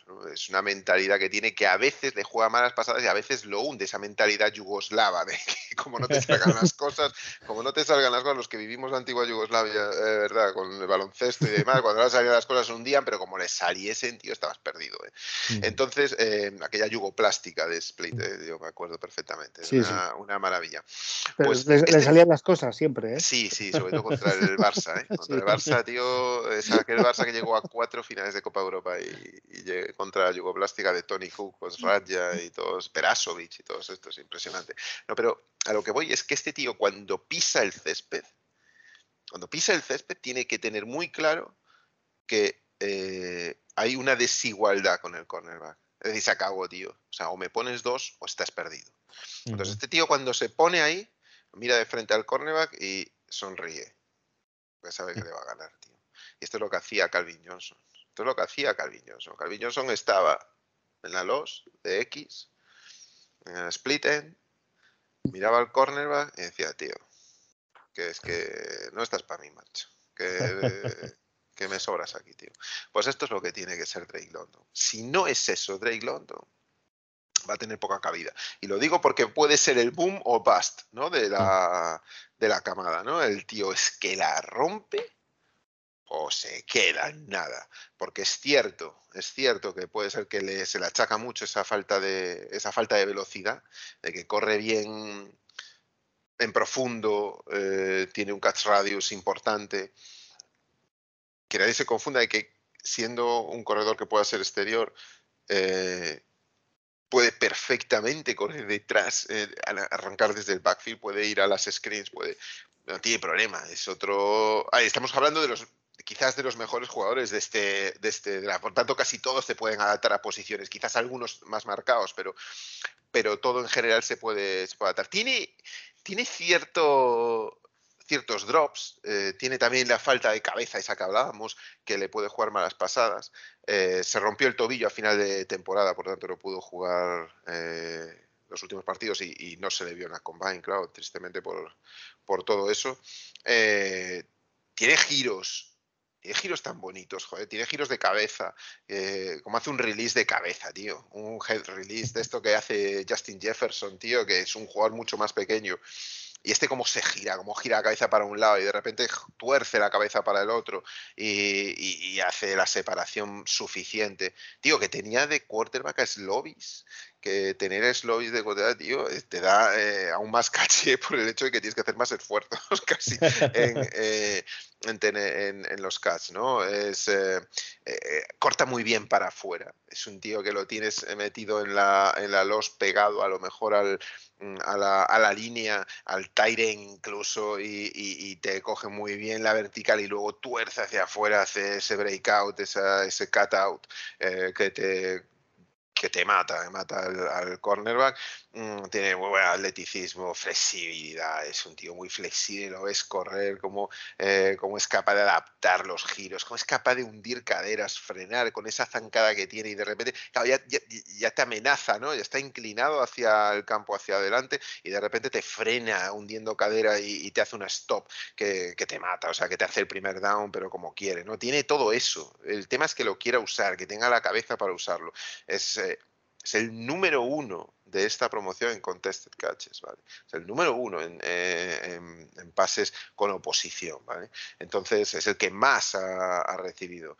Eh, no deja de tener cintura, porque la tiene. Es que tiene mucha capacidad. Es que muchas veces piensas que, es, que tiene menos altura de la que tiene, porque demuestra muchas cosas en cómo, en cómo está. Slovis abusaba mucho de él, ¿no? Eh, frente a los otros dos receptores, que Washington y Bryant y, demás. Y, el tío siempre ahí, siempre el salvoconducto, lo que decía un poco mal, lo decía, tío, tienes dudas, lánzala arriba allí donde esté. Él tiene un buen catch radius, eh, con lo cual baja lavadoras, tío. O sea, entonces eh, le falta eso que decíamos, cabeza, full IQ, tienes que tener un poquito más de eso. Entonces yo creo que, que si mezcla eso es lo que decía, es que si lo utiliza puede ser una bomba en la NFL. Si no, a lo mejor se limita mucho y a lo mejor va desapareciendo y se va desvaneciendo en el olvido, tío. A ver si un, entrenador entra en su cabeza y lo encauza. Es muy importante. Yo, Jorge, una cosa que he hecho de menos, a veces cuando ya miro más en detalle a un jugador, y como este jugador sé que, a Pichu le gustaba mucho, me lo, he mirado con cariño, busco vídeos de partidos importantes, donde, porque en la NCAA hay muchos partidos que se rompen. Y a veces las estadísticas engañan. Entonces, al igual que de Mechi tercero, has hablado del partido contra Auburn, yo, por poner un pero, ¿eh? al final la calidad está ahí, ¿eh? pero he buscado algún partido tenso, que estuviera cerrado, donde tuviera que hacer recepciones importantes y no lo he encontrado, ¿no? Y, bueno, sí que he hecho esto un poco de, ya te digo, ¿eh? por poner peros, incluso he mirado el récord eh, de, USC, tiene un récord de, de, 3-7, ¿no? Eh, la temporada, o 3-6, creo que fue, o 3 ah, sí, la, conferencia. sí, sí, es la Pac-12. Sí, la Pac-12, ¿no? Sí, vamos a ver, dentro de eh, lo que son... Entonces, bueno, he echado de menos, eh, o sea, no he encontrado de él un partido, ya te digo, eh, para ver en esos momentos de tensión, porque los partidos de la NFL al final, el 70, bueno, este año creo que, que ha habido muchos partidos rotos, nos hemos ido pareciendo más a la NCAA, pero vamos, muchísimos partidos en la NFL es que se deciden en los últimos cinco minutos. Sí. Y, y, no he encontrado, no he encontrado ningún partido así. Eh, por poner un pero, ¿eh? no, no, y es verdad. No, no es un valor seguro. Es decir, es lo que hablábamos. Es un. es un boom or bust. Es decir, tío, o, empieza a coger confianza, empieza a agarrar esa confianza y no hay quien lo tire o, se te va. Eh, ha tenido lesiones, es un tío que tiene sus, sus especialidades en lo que hablábamos de esa competitividad y demás y no es un valor seguro de que digas tú me la voy a jugar al final con él. hablamos de la NFL, ¿eh? no de la NCA, y es eh, un poco lo que tú dices, la competitividad dentro de las eh, de las Power Five que hay en la NCA, pues la 12 es la más pobre, ¿no? Entonces, bueno, pues a ver si entre esto pues, tiene cabeza y, podemos ver a lo que eh, potencialmente puede ser este tío. Tiene un partidazo contra Arizona que, y eh, que yo recomiendo mucho que lo veáis y tal. Este es el partido más cerrado que hay, ¿eh? De todos, precisamente contra Arizona. y hace, dos touchdowns por eso. Entonces yo, es un partido, es un partido importante. Luego contra, bueno, otro de hace un año o dos años contra Notre Dame, muy malo es un tío que te va a dejar decir, tío, este tío, este tío es lo que te digo yo. Este tiene que entrar en el campo de full y dominar. Y mirarle cara al cornerback y, yo voy a ir a por ti y me da igual cómo estés. Pues un poco la mentalidad Metcalf. ¿Sabes? Que es un tío que a lo mejor no tenía tanta calidad, eh, pero es un tío que tiene una cabeza, una. Mm, eh, no tenía esa calidad, pero tenía una mentalidad eh, que se dice, tío, ¿cómo? Que, yo voy a ir a por ti. Es que me da igual que estés en el FL y yo llevo un año solo aquí, ¿no? Pues ese tipo de mentalidad es lo que tiene que tener y, inclinar el campo a su favor y se acabó, tío. Yo yo, yo, yo, soy más grande que tú, yo corro más que tú y te voy a romper la cintura, además de todo esto. Entonces, esta es la mentalidad que tiene que tener Drake London y lo que, y lo que debería de ser pues a ver si, oye, unos entrenos con Tibo Dogs, Drake London, Okuda, eh, bueno, eh, no, ahí tiene a, Monra, lo conoce, o sea que. Monra, buscar gente que. acuérdate que, él se vendió muy bien a los Lions, a Monra en la entrevista y tal. Sí, pues. sí, sí, no, no. No, ha dejado mal. Es importante que tengan, que tengan química. Sí. Eh, con, con Amonra, ¿eh? O sea. Este me parece que o sube mucho y es el segundo o tercer receptor de la clase o, creo que no llega al 32. ¿eh? Y es que este año, por ejemplo, con los traspasos que ha habido ya de receptores, creo, que va a haber bastantes receptores en primera ronda. Un poco Seguramente. El año pasado y si salen 5 o 6 no nos llega al 32. No, yo creo que es complicado que nos llegue, pero bueno, ya veremos porque a, veces es lo que menciona Jorge, no le ven la cabeza adecuada, no ven la manera de encauzar a este tío y puede empezar a caer y de repente ves un, talento que, cae y por las circunstancias que sea, además las lesiones que, que, pueda tener, que a lo mejor tiene algún ligamento que está dañado por lo que sea o esto, esto ya, ya lo iremos viendo. Me parece, me parece digno de analizar. Bueno, voy con Llevamos, llevamos una horita analizando y, vamos, vamos por siete. ¿eh? Venga, vamos, vamos allá. Chris, Chris Olave, venga, Chris Olave oh. ha hecho esta temporada ha hecho 65 recepciones, 936 yardas, 13 touchdowns. Eh, tiene 21 años, tendrá 22 en la NFL, Ohio State, compañero de Garrett Wilson, 1,85, 85 kilos. Y, yo tengo una pregunta muy sencilla, Jorge. ¿Puede ser el mejor road runner de la clase? Sí. Porque a mí por los highlights me lo parece. Sí, yo, con, yo meto a Garrett Wilson también ahí. Estos son dos. Sí, perfectamente. Si me dices Olave, que alguien lo, lo califique como el mejor road runner, perfecto me parece que encaja ahí perfectamente. Si me dices otro que te diga Garrett Wilson, me encaja ahí. Es lo que dije antes, Ryan Day tiene tres eh, receptores cortados por el mismo patrón. Cortados por el mismo patrón. No tenía nada que ver Jameson Williams ahí. Jameson Williams fue transferido a, eh, fue transferido a Alabama. Y no tenía nada que ver con estos tres receptores. Estos tres receptores son pequeños, son de corte eh, súper habilidoso en corto, con movimientos muy violentos, cortos, mucha naturalidad. Eh, Olave es eso, Olave es pura seda. Para mí es seda, Olave. Olave es... Em, eh, Olave es un cuchillo de plata, tío. O sea, es eh, un tío que, que hace todo, todo bien. O sea, lo hace todo bien. O sea, te va a correr una ruta donde tienes que dar cinco pasos para hacer el out y te va a dar cinco pasos y te va a hacer el out. Y lo tiene, y te lo va a hacer en el momento, porque, o sea, eh, CJ Stroud, el, quarterback de, de, de, Ohio State, eh, siempre que se veía un poco así, tenía tres tíos que eran iguales que se iban a separar por habilidad. Entonces, eh, a Michigan nos volvieron locos los tres. Es que los tres, si miras los números de los tres, es que eh, eh decías tú ahora, 936 yardas. ¿Cuántos tiene Garrett Wilson? Eh, tiene que tener por ahí. Pues mira, Garrett Wilson. Garrett Wilson tiene 1050. 1058. es que ¿Cuántos, eh, mira, snaps en el slot, Garrett Wilson tiene 107 snaps en el slot. ¿Cuántos tiene Olave? Pues mira, Olave tiene 111. es que son iguales.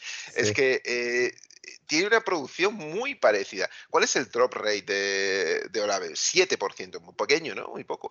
Garrett Wilson, ¿cuánto tiene el drop rate? 7,9. 7,1, 7,9. Eh, eh, ¿Cuánto es el yardas por catch de, de Wilson? 15,1.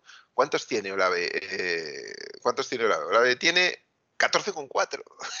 es que estos son, son eh, el juego en Ohio State a mí me encanta, siendo de Michigan, me encanta porque utilizan muy bien sus receptores. Porque mm. utilizan estos receptores que son como tener en un equipo, ponte a Iniesta, a Valerón y a Zidane. Pues tienes estas tres, cositas, estas tres cositas que se mueven, que no vas a ser físico, no van a luchar contra nadie, no van a golpear a nadie, pero chicos, se van a mover por el campo como nadie, eficazmente, con productividad y, sabiendo lo que tienen que hacer y con un fútbol IQ superior.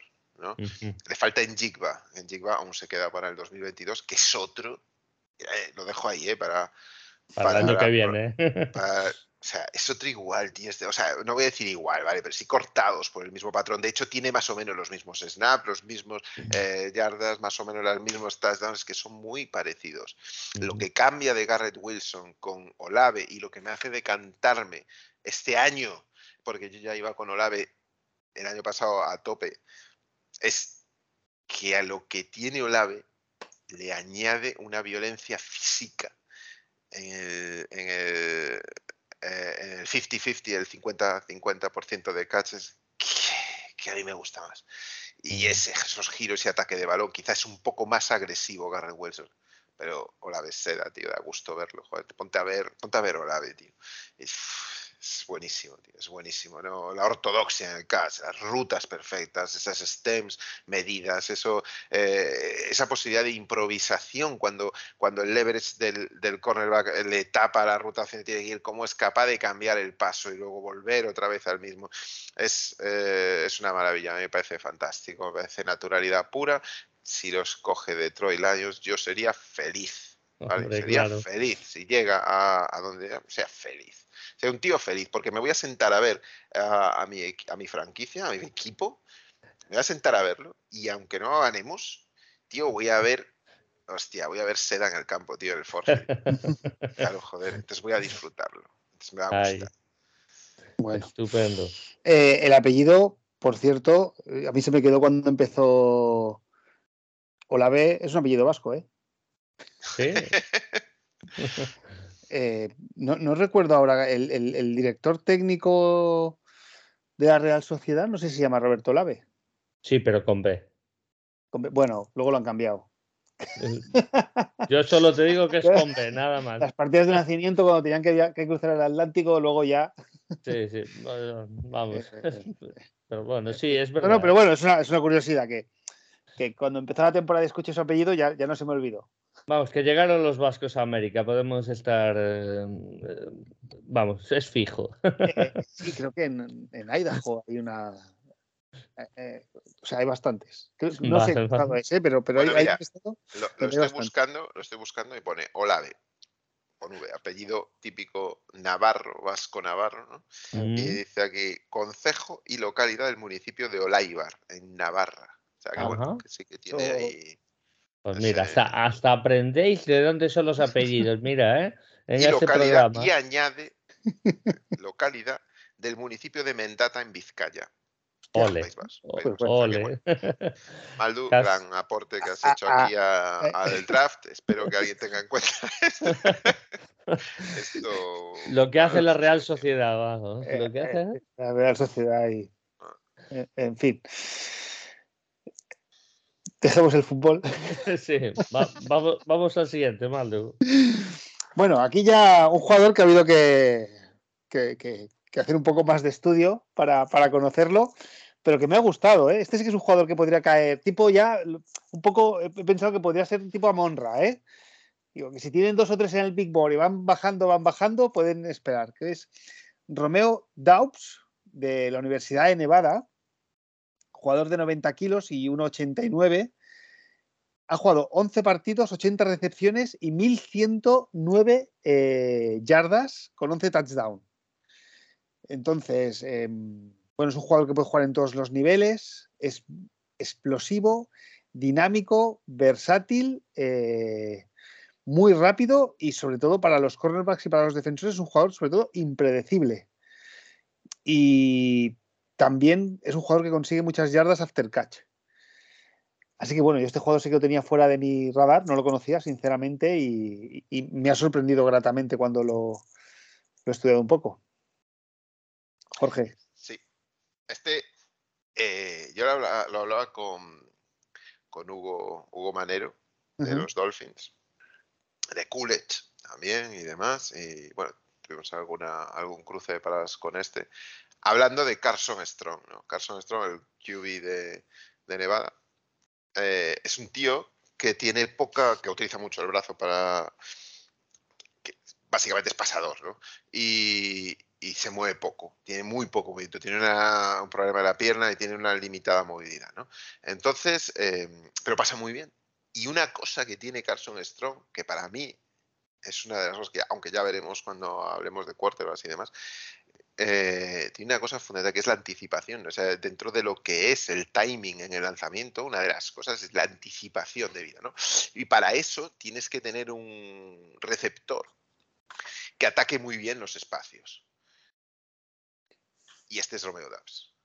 Este es, un, este Romeo Este es un receptor que ataca muy bien la zona, las defensas zonales, ataca de maravilla, sabe perfectamente posicionarse. Es que es muy complicado, es que de verdad lo digo, de verdad, ¿eh? es muy complicado correr una ruta y posicionarte justo entre los eh, defensores, sean linebackers debajo y defensive backs más eh, allá, para que el pase a tu quarterback le sea cómodo darlo y rápido a la vez, ¿no? Y que pueda atacar. Este ataca muy bien los espacios. Su fuerte son los pies para mí, ¿no? Es un tío que tiene, que tiene mucho dinamismo, aparte de una dimensión física que está por encima de Amonra, porque mencionabas a Amonra, pero Amonra es un 5'11. Este es un 6'2. Sí. Este es más alto, tiene más puede pelear más en físico, puede hacer más, eh, eh, más em, atrapar más balones eh, de manera posicional. es, bueno, es returner, muchos de los que hemos hablado son punt returners, que son retornadores, ¿no? Em, tuvo una lesión de rodilla que le impidió participar en la, en la combine, pero en general es un tío muy, muy interesante. Muy interesante. Eh, es muy vertical, muy vertical. Puede, lo, de siempre, que hablamos, ¿no? Puede jugar muy bien en, el slot sin, problema ninguno, aunque ataca mucho los exteriores. Mm, eh, tiene una cosa que fíjate que, la, la, tiene Garrett Wilson también, que es una cosa que me queda, y y yo ahora viéndolo con DAPS también lo recuerdo, es lo que llaman el control de pesos, ¿no? El control de pesos de los, eh, los apoyos y giros que haces con el cuerpo en un receptor es vital esto. Y este tiene muy buen control de pesos, sabe perfectamente los giros, los, las apoyaturas, los, mm, eh, los golpes de balón que va a, recibir de su, de su quarterback. y para mí es un es un gran receptor. La incógnita que tiene este receptor es que eh, ha jugado contra universidades que, eh, bueno, pues que no, que no, que, no tienen cornerbacks potentes, que no tienen cornerbacks que te van a estar incordiando, que están en press todo el tiempo, que te están con un jam, con la mano encima del pecho, que te están eh, con este bump and run que le llaman y demás. Es de la, conferencia de la Mountain West. Eh, no es una Power Five. Entonces, bueno, entendemos que. Eh, que esa es una de las grandes incógnitas. No es una cuestión menor. Yo sé que hay gente que dice, ah, pues da igual eh, la conferencia en la que juegues, da igual, se te ven tus atributos físicos. Bueno, da igual si tienes unos atributos élite, porque son indiscutibles. Cuando tienes unos atributos buenos, ya no son élites, pues ahí hay que ver si eso bueno sería normal o regular eh, con unos cornerbacks eh, pues más exigentes. ¿no? Y esto es lo que lo que le falta. Si traduce lo que hace en el Mountain West a la NFL, perfecto. Tienes, tienes ahí un receptor. sí, yo como curiosidad, en algunos Big Boards no lo he encontrado ni entre los 100 mejores jugadores, mm. ojo, y en otro lo, he encontrado, creo que, bueno, miro, miro, tampoco miro muchos, miro tres, y, el otro, y otro lo he encontrado el número 7, el receptor número 7. Entonces, bueno, me, ha recordado un poco a Monra, que puede ser ahí que tú lo tienes en tu big board y te llega a tercera o cuarta ronda, no lo ha cogido nadie y te lo llevas. Claro. sí, eh, con, ese plus de esa altura mayor es que te le permite esa versatilidad a la hora de tener también ciertas cierto margen de ese catch radius mayor que el de, que el de Pero la velocidad, o sea, la realidad es que la velocidad está ahí, ¿eh? Sí, sí. o sea, eso, no, eso, eso, da igual donde. Eso no tiene duda. Eso no tiene duda. Pena no haberlo visto en la Combine. Claro, no haberlo visto en la Combine. Pero eso no, no tiene duda. Su, su verticalidad es, es, lo que va a marcar el paso de este. O sea, tú lo ves y de tío, este vertical, macho, lo tengo, pum, eh, una X o Z, ya sé. Sí, que te puede actuar de vez en cuando en el slot, demás. Sí, claro, wow, que te puede actuar, pero donde te va, donde va a lucir más, va a ser ahí. Además tiene un, drop rate del 4,8%, lo es muy bajo. Y en el slot ha estado 116 snaps, que también es bajo, pero bueno, no deja de serlo.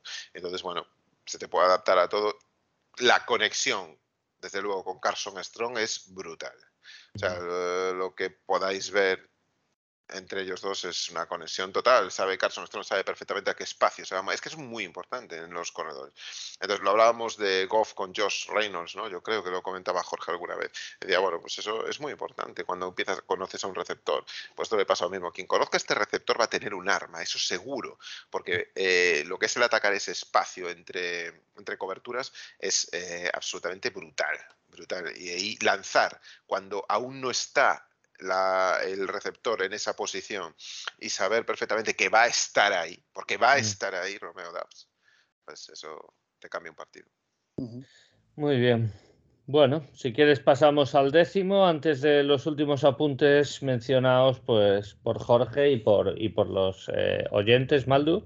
¿Te parece que vayamos por Jahan Dodson, 22 eh, años, 1,80, bueno, de Penn State, eh, 1,80, 83 kilos, eh, un tío mega robusto, a mí me ha alucinado la, fuerza que tiene, tiene unas piernas que creo que es mi cuerpo entero, una pierna, solo una de, él es, todo mi, cuerpo.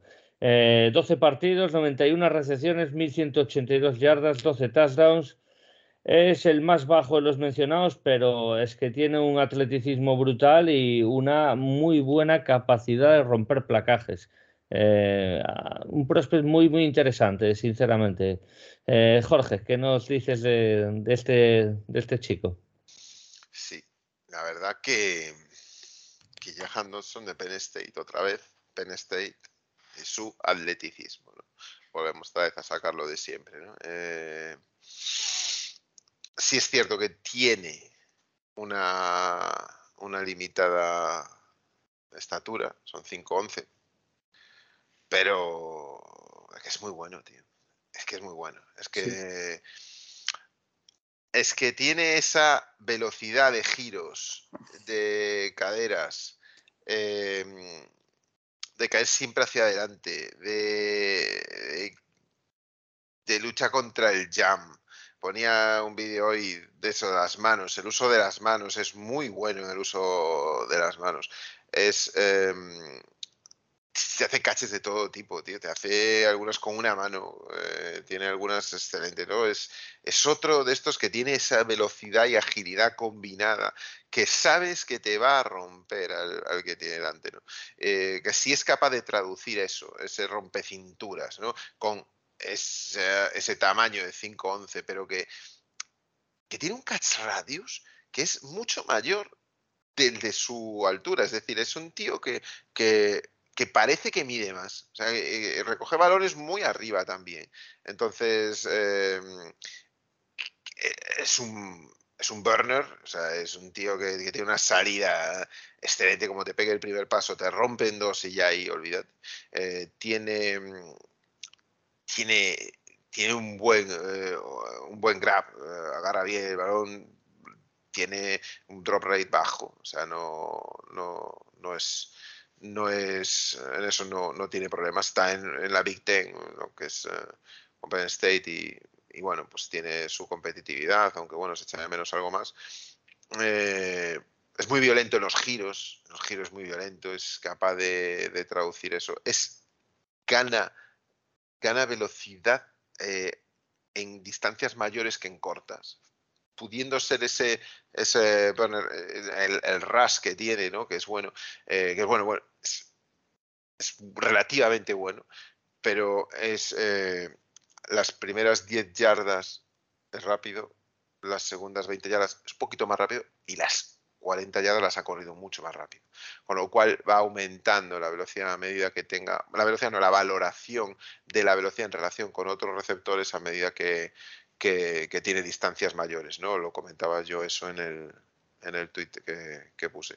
Y, bueno, utiliza mucho las... Pues, es un slot, es un slot eh, para el NFL muy claro, busca muy bien las espaldas, juega mucho el concepto de los tres niveles, es muy tiene, domina perfectamente todos los niveles del campo, eh, te puede coger una fade, como te puede coger eh, una slant, como te puede coger una drag, como te puede coger una cross, una deep cross, lo que sea. Mm, bueno, su variabilidad dentro de lo que es estatura y ese catch radius mayor del que, del que pueda aparentar, pues, eh, pues para mí es importante tiene que empezar a manejarse mejor con los cornerbacks un poco más, más pesados, va a tener ese problema, eh, pero bueno, eh, yo creo que, las condiciones, la capacidad atlética y todo está ahí. Entonces, bueno, para mí sí que es un jugador a tener detrás de una cuando ya tienes tu equipo de receptores montado. ¿no? Entonces ahí tienes a, a, a Jahan Dodson para, para cumplir, para hacer las cosas bien y para... Y sin, eh, teniendo muchos giros acrobáticos muchas veces, a veces excede en algunas cosas, pero bueno, es un tipo que, que, que, en eso te va a cumplir y que no vas a tener fallo, ¿no? A mí me gusta, a mí es un tío que me gusta, a mí no me importaría cogerlo. Eh, finales de segunda ronda, principios de tercera, más bien tercera, nos tocaría un poco por ahí. No me importaría en absoluto, dependiendo de todo lo que haya, ¿no? Y de lo que vayamos buscando, pero... Yo creo que va a caer más arriba. Tiene, tiene pinta, vamos. Sí, es muy seguro, porque es un tío que. A ver, es que todo depende cómo vaya el draft. como el sentido que coja el draft, porque siempre hay un sentido que lo coge, siempre hay lo que decimos, empieza a caer edge rushers, empieza a caer edge rushers y se caen todos los rushers, empieza a caer offensive line, empieza a caer wide receivers, linebackers. Sí. Sí, Depende hacia dónde vaya esto, pues, pues así, así irá, ¿no? Entonces, bueno, sí, es un tío que a mí me gustaría, a mí me gustaría, vamos, si, si lo llegamos a, tener, no, por supuesto, yo en, mi primer pick, por supuesto que no, pero, pero es un tío muy a tener en cuenta, muy a tener en cuenta. Muy bien. Pues Maldu, ¿quieres que pasemos con los últimos comentarios y jugadores así rápidamente para terminar o eh, tienes el mute? El, el mute, Maldu. Estás muteado. Perdón, ¿eh? Digo que, me parece una clase que, a lo mejor no es tan buena como el año anterior, pero que, es profunda, ¿no? Yo, analizándola, si no están enamorados de ningún jugador, pienso que en el, te diría que incluso en el pick 32 o 34, no sé si vamos a elegir receptor y puede que nos esperemos hasta tercera ronda, ¿eh? porque hay una serie de jugadores con muy buenas características y que alguno caerá. Totalmente de acuerdo. Y que, a lo mejor linebackers, pues solo hay.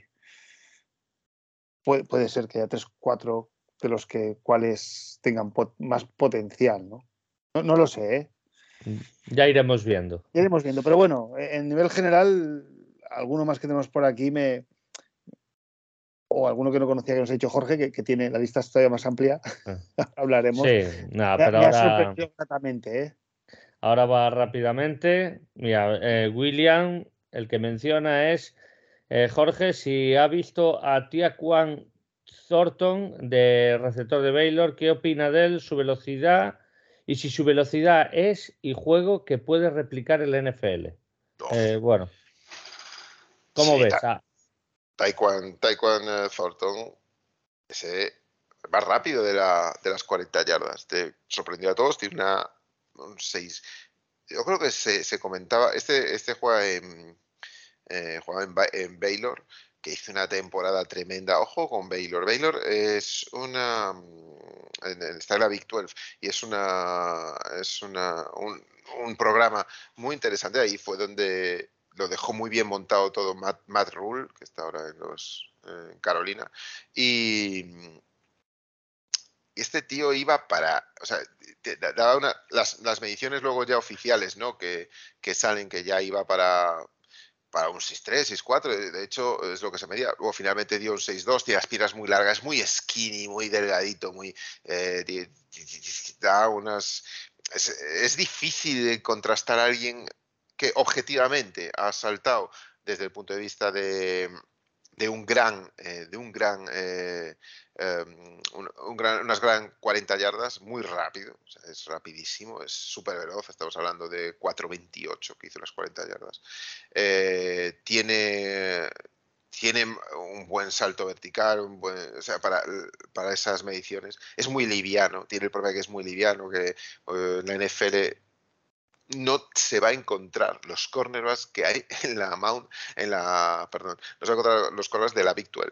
Cuidado, eh, aquí vas a tener unos cornerbacks. En la Big 12, eh, por decirlo de alguna manera, es una conferencia donde predomina mucho el pase, para quien no lo vea mucho, ¿no? Es un juego del happy pass, es de esta alegría de, avancemos con el pase muy fácilmente porque no hay tanta dificultad en lo que es la oposición. Por eso digo, tiene, tiene muy buenos eh, double moves Fíjate, ese tamaño tiene muy buenos, tiene un release eh, interesante.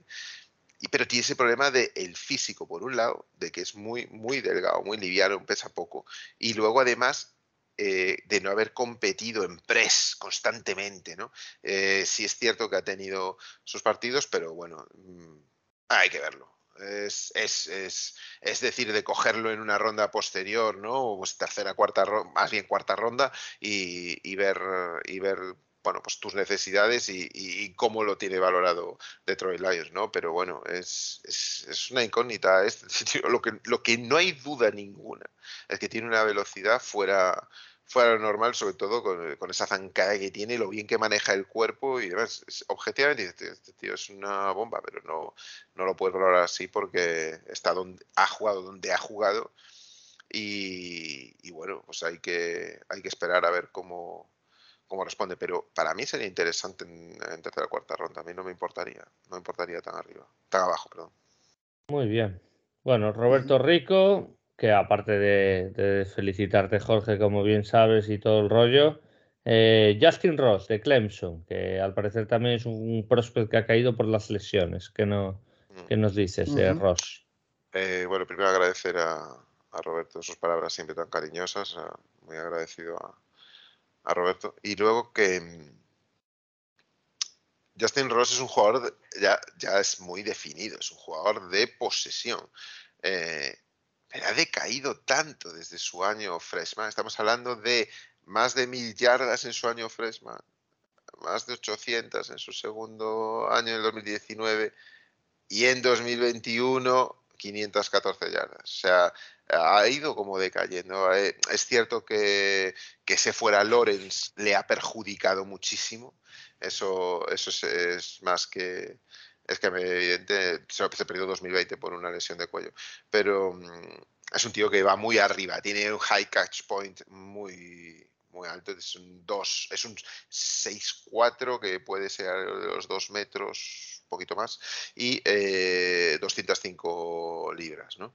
Em, es un jugador posicional, de posesión, es un jugador que no le puedes pedir que haga unas, eh, pues un, un running bueno, para otra cosa distinta, ya tienes montado tu equipo de receptores de los slots, de rapidez, de, velocidad, de, te tienes eh, pues a gente muy, muy quebradiza y demás, y luego tienes pues a, a, Justin, a Justin Ross, que te, va a cubrir lo que es sin esa velocidad, hizo las 40 yardas 4.64, y te lo va a cubrir pues posesión, eh, en zone y poder tener ese arma ahí, ese cuchillo donde puedas lanzar el balón a un high catch point donde eh, los corners suelen ser más pequeños y la cobertura ahí es más complicada y bueno, puedes emplearlo de esa manera, ¿no? Muy posicional, muy posicional. Pero bueno, también es no tiene el peso que le correspondería a, a esa, a esa altura de 6'4, ¿no? Pesa 200 libras, entonces, bueno, es poco. Es poco para el NFL, debe ganar algo de peso. Muy bien. Y Lino nos menciona los dos últimos antes de tal, pues Khalil Shakir, ¿qué nos dices de este chico? Khalil Shakir, eh, puse un vídeo el otro día de, en, Twitter también. Eh, hablábamos antes de quién gana velocidad, como Jahan Dodson, cuanto más mayor es la distancia, y quién la pierde cuando mayor es la distancia. Y este es uno de ellos. Los slots eh, eléctricos y demás, que son muy eléctricos al principio y que luego van perdiendo gas a medida que avanza la, la STEM, la ruta, el, recorrido que tengan, y este es así. Es, es un Calif Raymond, porque os hagáis una idea. Es eso. Es muy rápido, bueno, muy rápido. Ojo, muy rápido no, no se puede medir tampoco por 40 yardas. Es rápido en lo que son 10, 15 yardas que de repente haces una, una slant y, el tío te la corre rápido, te la coge y ve muy bien los huecos, es capaz de ver muy bien los espacios sin ser una amenaza vertical, porque no lo es, es muy lateral. Tiene sus drops. Si ves un partido completo, no solo los highlights, si ves el partido ofensivo completo, eh, te das cuenta que tiene más drops de los que debería. Mm, eh, y bueno, pues es, eh, es, un slot muy, muy claro. Al año quizás no le interese tanto teniendo, teniendo otras opciones ahí. Sí, salvo la, la, posibilidad de que sea retornador, que, que bueno, que, también los tenemos, o sea que, que, bueno. Por eso digo que es difícil. Y Velus Jones Jr. Y aquí se cierran los comentarios de preguntas de jugadores, al cual agradecemos a todos por, por, de, por la preguntar. Sí, no, Venus Jones es, muy, es un tío, es, hablando de 6-0, bueno, ya está ahí en una, una altura bastante moderada. Eh, es muy dinámico, es, es eh, coger una ronda. A ver, eh, ojo con este, porque Venus Jones a mí no me disgusta nada a efectos de apostar por alguien de cara a un par de años y trabajarlo. Es un tío que, que estaba en Tennessee y está usando de la SEC. O sea que ya mm. es una conferencia dura. Está bien retornador, eh, tiene un speed release, una, una, separación por velocidad muy buena.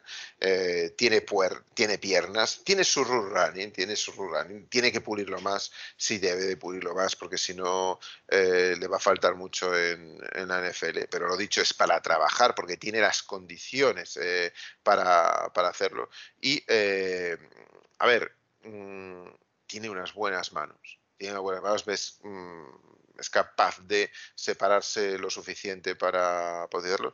Y eh, sobre todo, lo que hablamos, speed release. Es un tío muy rápido, es muy veloz. Es un tipo que, que encara bien al rival, que ataca el leverage del rival, lo ataca de frente. Además, es muy típico de Velus eh, Jones, cómo ataca la vertical del, receptor que tiene enfrente, del, perdón, del defensor que tiene enfrente en, con ¿no? Con una cierta con una cierta distancia y cómo es capaz de, atacarlo. Y a mí, lo, cual me, me, gusta mucho, porque en el último momento es cuando hace el giro hacia la derecha, hacia afuera o hacia, o hacia la izquierda, a mí me parece muy, muy, muy interesante. Y, y bueno, pues nada, es un tipo que, vamos, que es para seguirlo ahí. De hecho, bueno, mm, eh, es, alguien que compartía con, con Cedric Tillman, que, es otro vector, es un, poco más productivo, pero más diferente, ¿no? Ya es un 6-3 y demás, con lo cual hacía muy buena, muy buena combinación ambos, ¿no? De tener esas dos. Eh, y lo dicho, es, quizás me gusta más eh, quizá no, me gusta más que Shakir, ¿no? Por decir que es un 6-0, pues es un receptor más de, ángulo corto y demás, y, bueno, o que otros del estilo como Sky Moore eh, o tal, me gusta más. Quizás me gusta más Velus Jones que, esos dos, primero basándose en la competitividad que ya tiene la SEC, como en eh, eso lo veloz que es y el arma eh, que puedes utilizar de estos slots modernos que no solo te recorren el campo horizontalmente, sino que también te pueden alcanzar la vertical, ¿no? Pues me, menciona esos tres últimos que yo sé que tienes y uno de ellos es Sky Moore, por ejemplo. Eh, así, para terminar. Sí, no, Sky Moore es, es el, es el más pequeño de todos los que hemos mencionado, estamos hablando de un 5-10, eh, pero lo típico es, eh, muy rápido, muy veloz, muy quebradizo, muy productivo, muy productivo, pero bueno, está, está en Western Michigan, no es una Power 5, no compite a los niveles que estamos acostumbrados, tiene muy pocos drops, juega mucho en el slot, evidentemente, eh, eléctrico, es, eh, es una máquina de jack, o sea, haciendo yardas after catch es buenísimo, es muy bueno. Y, bueno, eh, podemos hablar de otro Calif Raymond, en ese aspecto, quizás incluso a mí me gusta más, si me das a elegir, perdón, me gusta más que, que Khalid Shakir. y, bueno, porque no deja de atacar esa vertical, ¿no? Eh, y, bueno, es un tío para seguir y, para, para ese juego rápido, dinámico que tú quieras implantar en, la NFL, si quieres implantar ese tipo de juego, abandonando un poco más la posesión, o sea, los receptores de posesión. Muy bien. Y, bueno, yo los por, dos últimos. A ver, yo por oh. mencionar eh, por lo menos a, alguno más, como puede ser... Eh, no, me, no quería dejar de hablar de alguien que, que, bueno, que tiene su punto y yo recomiendo a todo aquel que no lo haya visto que, se, que lo vea, que es, eh, bueno, que es Christian Watson. Es un 6'4". Es un 6'4", de 208 libras liviano, pero es un tío que hace de todo. Eh, y corre muy bien, que tiene muy buena velocidad, 4.36 eh, en la combine, muy buena velocidad, muy buena. Juega en North Dakota State, estamos hablando ya también que no es una Power 5 la conferencia en la que juega, que es la, Missouri Valley Conference. Mm, no está medido, no está testado en una conferencia dura. Yo tendría mis reservas, pero tiene el mejor RAS de todos. tiene el mejor el Relative Athletic Score. Es el segundo mejor desde 1987 en receptores. Es decir, estamos hablando de un tío que atléticamente, desde el punto de vista objetivo, es top. No hablamos de eso, lo decíamos antes, no estamos hablando ya de opiniones, no estamos hablando de eh, inteligencia futbolística, no estamos hablando de eso. Eh, ha tenido poco press, eh, juega abierto siempre X o Z, split end o flanker. Mm, debería, para mí, quizás uno de los defectos que yo le veo, sin perjuicio de que pueda ser trabajo de más, debería ir más alto de lo que va es decir, si hablábamos de, otros receptores que iban más alto de lo, de lo que se corresponde con su, con su tamaño, podría ser Jahan Dodson, por ejemplo, uno de ellos, eh, que es un 5'11 y sin embargo va más alto, parece un 6, un 6'1 cada vez que va a, coger el balón. Mm, diferentes. Eh, este, este es un 6-4 y como, como suele suceder, quien tiene un gran físico lo trabaja quizás menos porque ya se aprovecha de ese físico. Quien tiene menos físico tiene que trabajarlo más para, llegar más alto. ¿no? Entonces igual le pasa eso, que es un 6-4 y parece que debería llegar bien. ¿no? Eh, quizás deba un poco mejorar la, incluso también la vertical, porque aún siendo tan grande y, con buena velocidad podría atacar eh, más la vertical y, los giros en los back shoulders debe de, mejorarlos, pero tiene físico, tiene root running, tiene buenas manos, tiene velocidad, va bien en tráfico, ¿vale? Y bueno, dentro de, de todo esto que tiene un buen catch radius y, y tiene, además, ojo con esto, es un tío que tiene eh, que es muy competitivo. Es muy competitivo. Se lo achacan también, es muy competitivo, pero eh, o sea, muy muy trash talking y demás, ¿no? que hace esto y bueno, cuidado con él. Es así. O sea, que es un tío muy, muy, muy, muy, muy interesante. Muy interesante. O sea, tenerlo ahí eh, reservado y poder hacerte con él en una ronda más o menos media baja. Mm, yo no lo descargué. Hay gente que lo sube ya al 2 y, algunos te lo suben a, la primera, a final de primera ronda, segunda. No sé, no sé. No sé, yo es North Dakota State, tío. No sabes hasta qué nivel puede estar. Las condiciones atléticas, lo dicho, son élite. Son élite. Con lo cual tienes algo ahí a lo que agarrarte y no me extrañaría que alguna franquicia se vuelva loca y lo coja antes.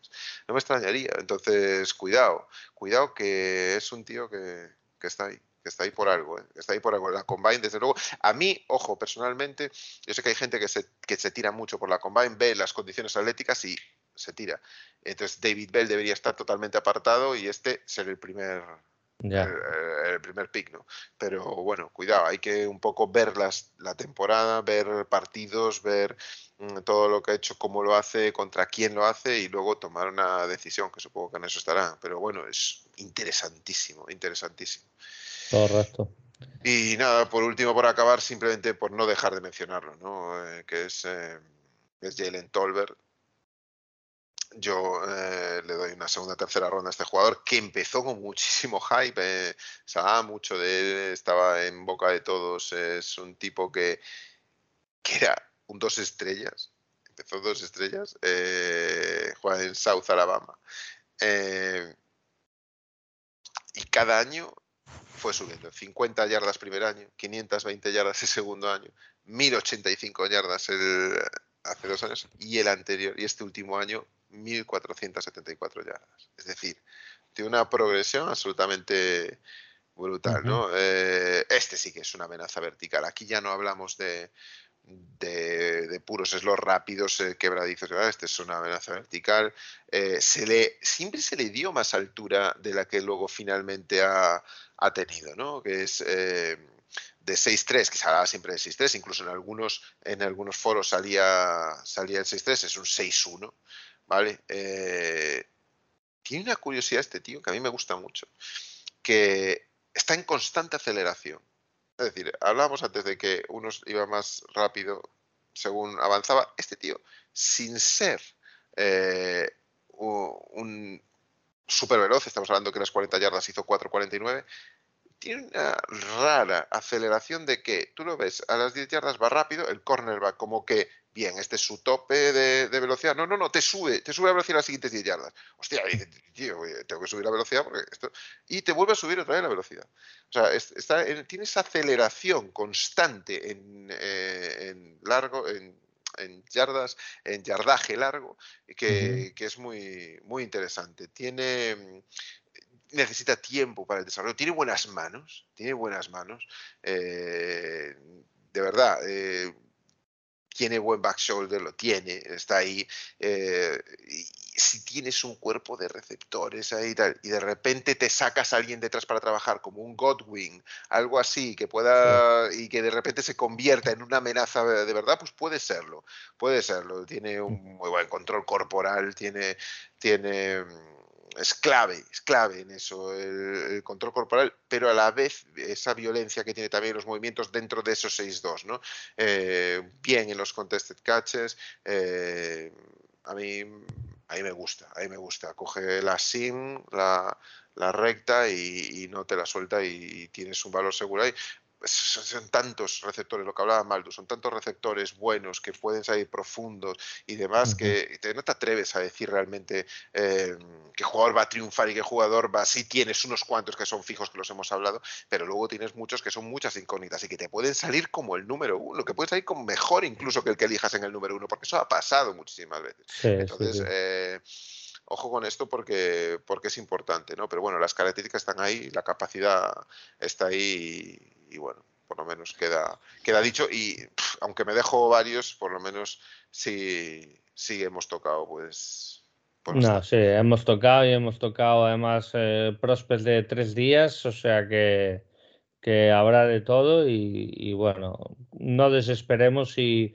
por un casual en primera ronda no trasteamos receptor o incluso al principio de segunda que estamos ahí. Eh, Holmes sabe lo que hay, sabe hasta dónde van a llegar ciertos receptores y ahí tendrá puesta la, la crucecita y, estoy seguro que, bueno, si nos toca otro Amon Ra en una ronda tardía, pues creo que firmábamos, ¿no? Mejor que nadie. mejor, que, nadie. Él lo sabe mejor que nadie, él tiene eh, scouters por todos lados, o sea que no, vamos, mejor que él, nadie, eh, desde luego.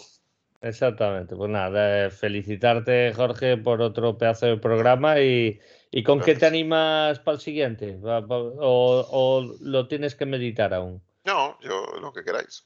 Lo que queráis darle, a mí me da igual, linebackers, safeties, si queréis una mezcla de linebackers y safeties. Eh. Linebackers y safeties, así lo podemos tener así en sorpresa. y Bueno, no he dicho con qué wide receiver me quedaba. Ah, es verdad, es verdad, hay que acabar ahí, sí, sí, es cierto. Yo creo que quien me haya escuchado seguramente se da cuenta con quién me, con quién me quedaría, ¿no? Yo me quedaría con con Garrett Wilson. Me quedaría con Garrett Wilson. No me quedaría. Va a ser difícil que llegue. Sí, no, sin perjuicio de que, eh, bueno, pero si me dicen, oye, escoge un, tiene, va a escoger un receptor. ¿Qué receptor escoges? Eh, de número dos, yo escogería, yo escogería a Garrett Wilson por, por, todo lo que he dicho, ¿no? y, y, lo dicho, no sé, quizás lo, lo, hablamos y demás y decimos a qué, qué posición qué valor posicional queremos, queréis tratar para la próxima. Vale, lo, hablamos, ya lo comentaré en Twitter y todo, y, nada. Eh, muchas gracias a, todos. sí, y Jorge, yo sí, por, una última pregunta, tú, en el puesto 32 o 34, si tuvieras que hacer una apuesta, yo no digo que lo vayamos a escoger nosotros, mm. pero de todos estos que has dicho, ¿cuál crees que va a estar disponible ahí? Es que, claro, yo me niego a, pensar que sean escogidos seis receptores en primera ronda. Entonces, yo. Em, eh, el año pasado. Es que me niego a pensarlo, macho, con todos los movimientos que ha habido. No sé. Mm, si tengo que escoger un receptor, en, suponiendo que llega ahí, claro. No sé si Olave llegaría ahí. No sé si eh, yo estaría entre Jahat Johnson, estaría entre Jahan Dodson, perdón, o, no sé, Olave, no sé si llegaría ahí. Eh, no creo Puede que caer, ¿eh? Puede no creo que London, no creo que London llegue. Y, fíjate, a lo mejor hasta qué diferentes son, ¿no? Pero eh, hombre, Javison Williams tampoco va a caer ahí porque dudaría mucho que llegue tan tarde, pero bueno, eh, a mí Johan Dodson o, incluso si me quiero ir por Pickens y trabajarlo y tengo el convencimiento porque las condiciones atléticas la tiene, porque las condiciones de él mm. son muy buenas. Yo tendría ya Pickens eh, también y te da otras opciones que no tienes ahora, que sí que las tienes con Amorra, Saint Brown, pero que no tienes con Pickens ese valor posicional, ese valor de, del high catch point y demás. Cuidado con, con Pickens, estamos hablando de un 6-3 y, 200 libras muy interesante y con atacando muy bien, muy bien el Seeker High. Pues mira, el año pasado salieron 5, ¿eh? Sí. En la primera ronda. O sea que a mí, no sé, que nos llegue incluso Olave, Wilson, Drake London, eh, Wilson, Wilson lo veo imposible. es difícil, sí, todos esos son difíciles. Es difícil que llegue, pero eh, bueno. Pero bueno, ahí son cuatro, son cinco, ¿no? Lo que hemos dicho, o sea, a lo mejor alguno te llega, ¿no? Yo calculo que salgan cuatro y que el 32 ya veremos si nosotros somos el quinto, ¿no? Ese es mi cálculo, más o menos. Porque Green Bay está claro que va a escoger un receptor. Bueno, quiero pensar, después del traspaso, y bueno, hay algún equipo que va a escoger receptor. Lo que pasa, las trincheras siempre son golosas, ¿no? Y, hay equipos que necesitan trinchera. Entonces van a decir, joder, eh, en el top 10 han salido tres tackles.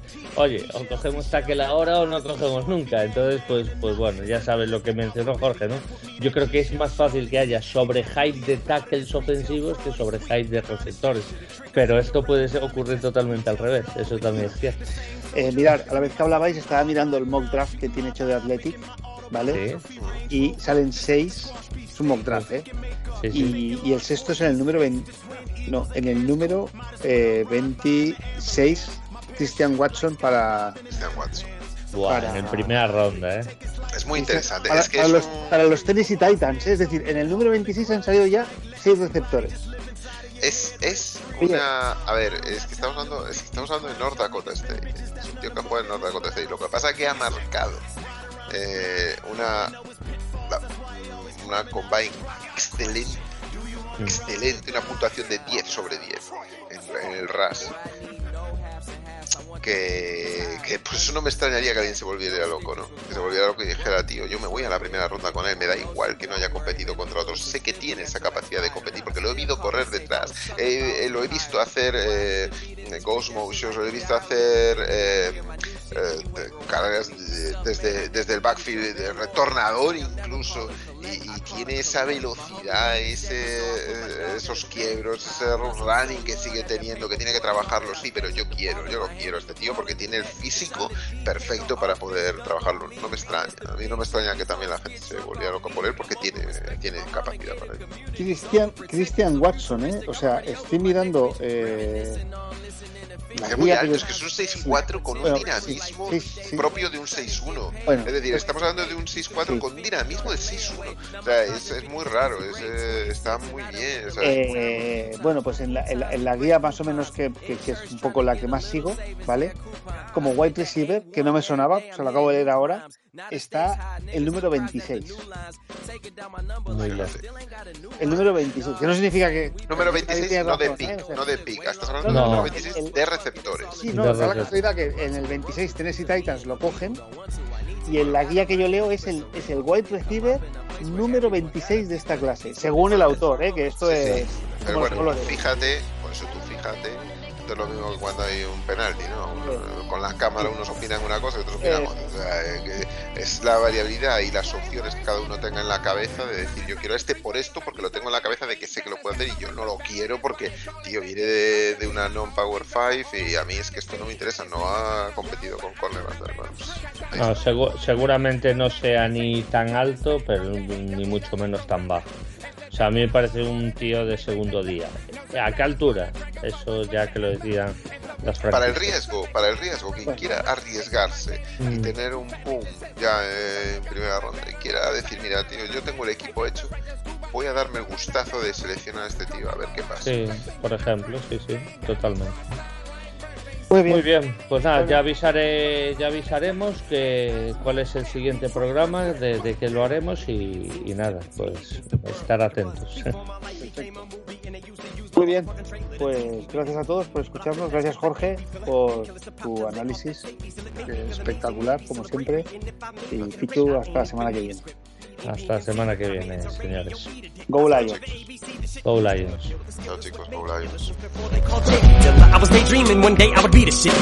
And if I ever end up escaping these streets, I swear that I would stay here still. And if I'm crazy, I'll always be real. Uh, don't make me still an 18 wheeler. Break all of my friends out of here and take them straight to the Mercedes still. Peel all back to the same block that we came from. On a rampage, you crazy for me to flip. What's making you think I need a switch? Cause I'm Adrian Peterson when he's raging and heated in. On the way to go beat his kid. Well, the track gets spanked like he just did. I can't never leave this bitch. Sick of being treated like me and shit. But Jesus, I can see just why people quit calling me to do features and them cyphers on BET. Cause if I wasn't me, I probably would've wanna play with me. Neither shit seems to be reaching its fever pitch. 180 degrees in here. Show the plate full of cedar chips. MCs just spit up more than they can chew like a face full of Swedish fish. On the rainer with two penises. Hateful ingeniousness, inconvenience. And for the record, you won't want this type of static in your life when I'm making you clean to it. Make consider trying to re-insulate your winners. Maybe in for another crazy winter. Cause so cold and the be it is. As days begin to take away, but ain't this really what made me into the angry bit of blonde? But ain't we sick of being underdogs? Don't make me unleash this shit. Release this pit may even seem as if uh, I'm yanking your chain a bit. Or maybe the way in which I'm saying shit is playing clean, but your ain't changing. It's still the same shit and shady. Still a lady killer since the day I went insane and then attacked the babysitter with a potato pillar and mushed her face into the entertainment center. It's like another plane just sent it into Ukraine again. a double Bermuda Triangle and attempted to make a stake instead of waiting. Anyone who ain't affiliated, it could be dangerous Did you make arrangements with the gangsters who you came here? And if they mention us, tell them if they want they can come and get that. I swear I love my city, I just want less. See me, they sleep with me, ain't ready for that. Detroit verse, everybody. What up, though? Skyfire for Trick Trick. Either ride with us or get rolled on. That means Detroit versus everybody. Hey, M. Let me get that instrumental, take it down to the hood, let the little homies get this remix cracking. Detroit! Okay!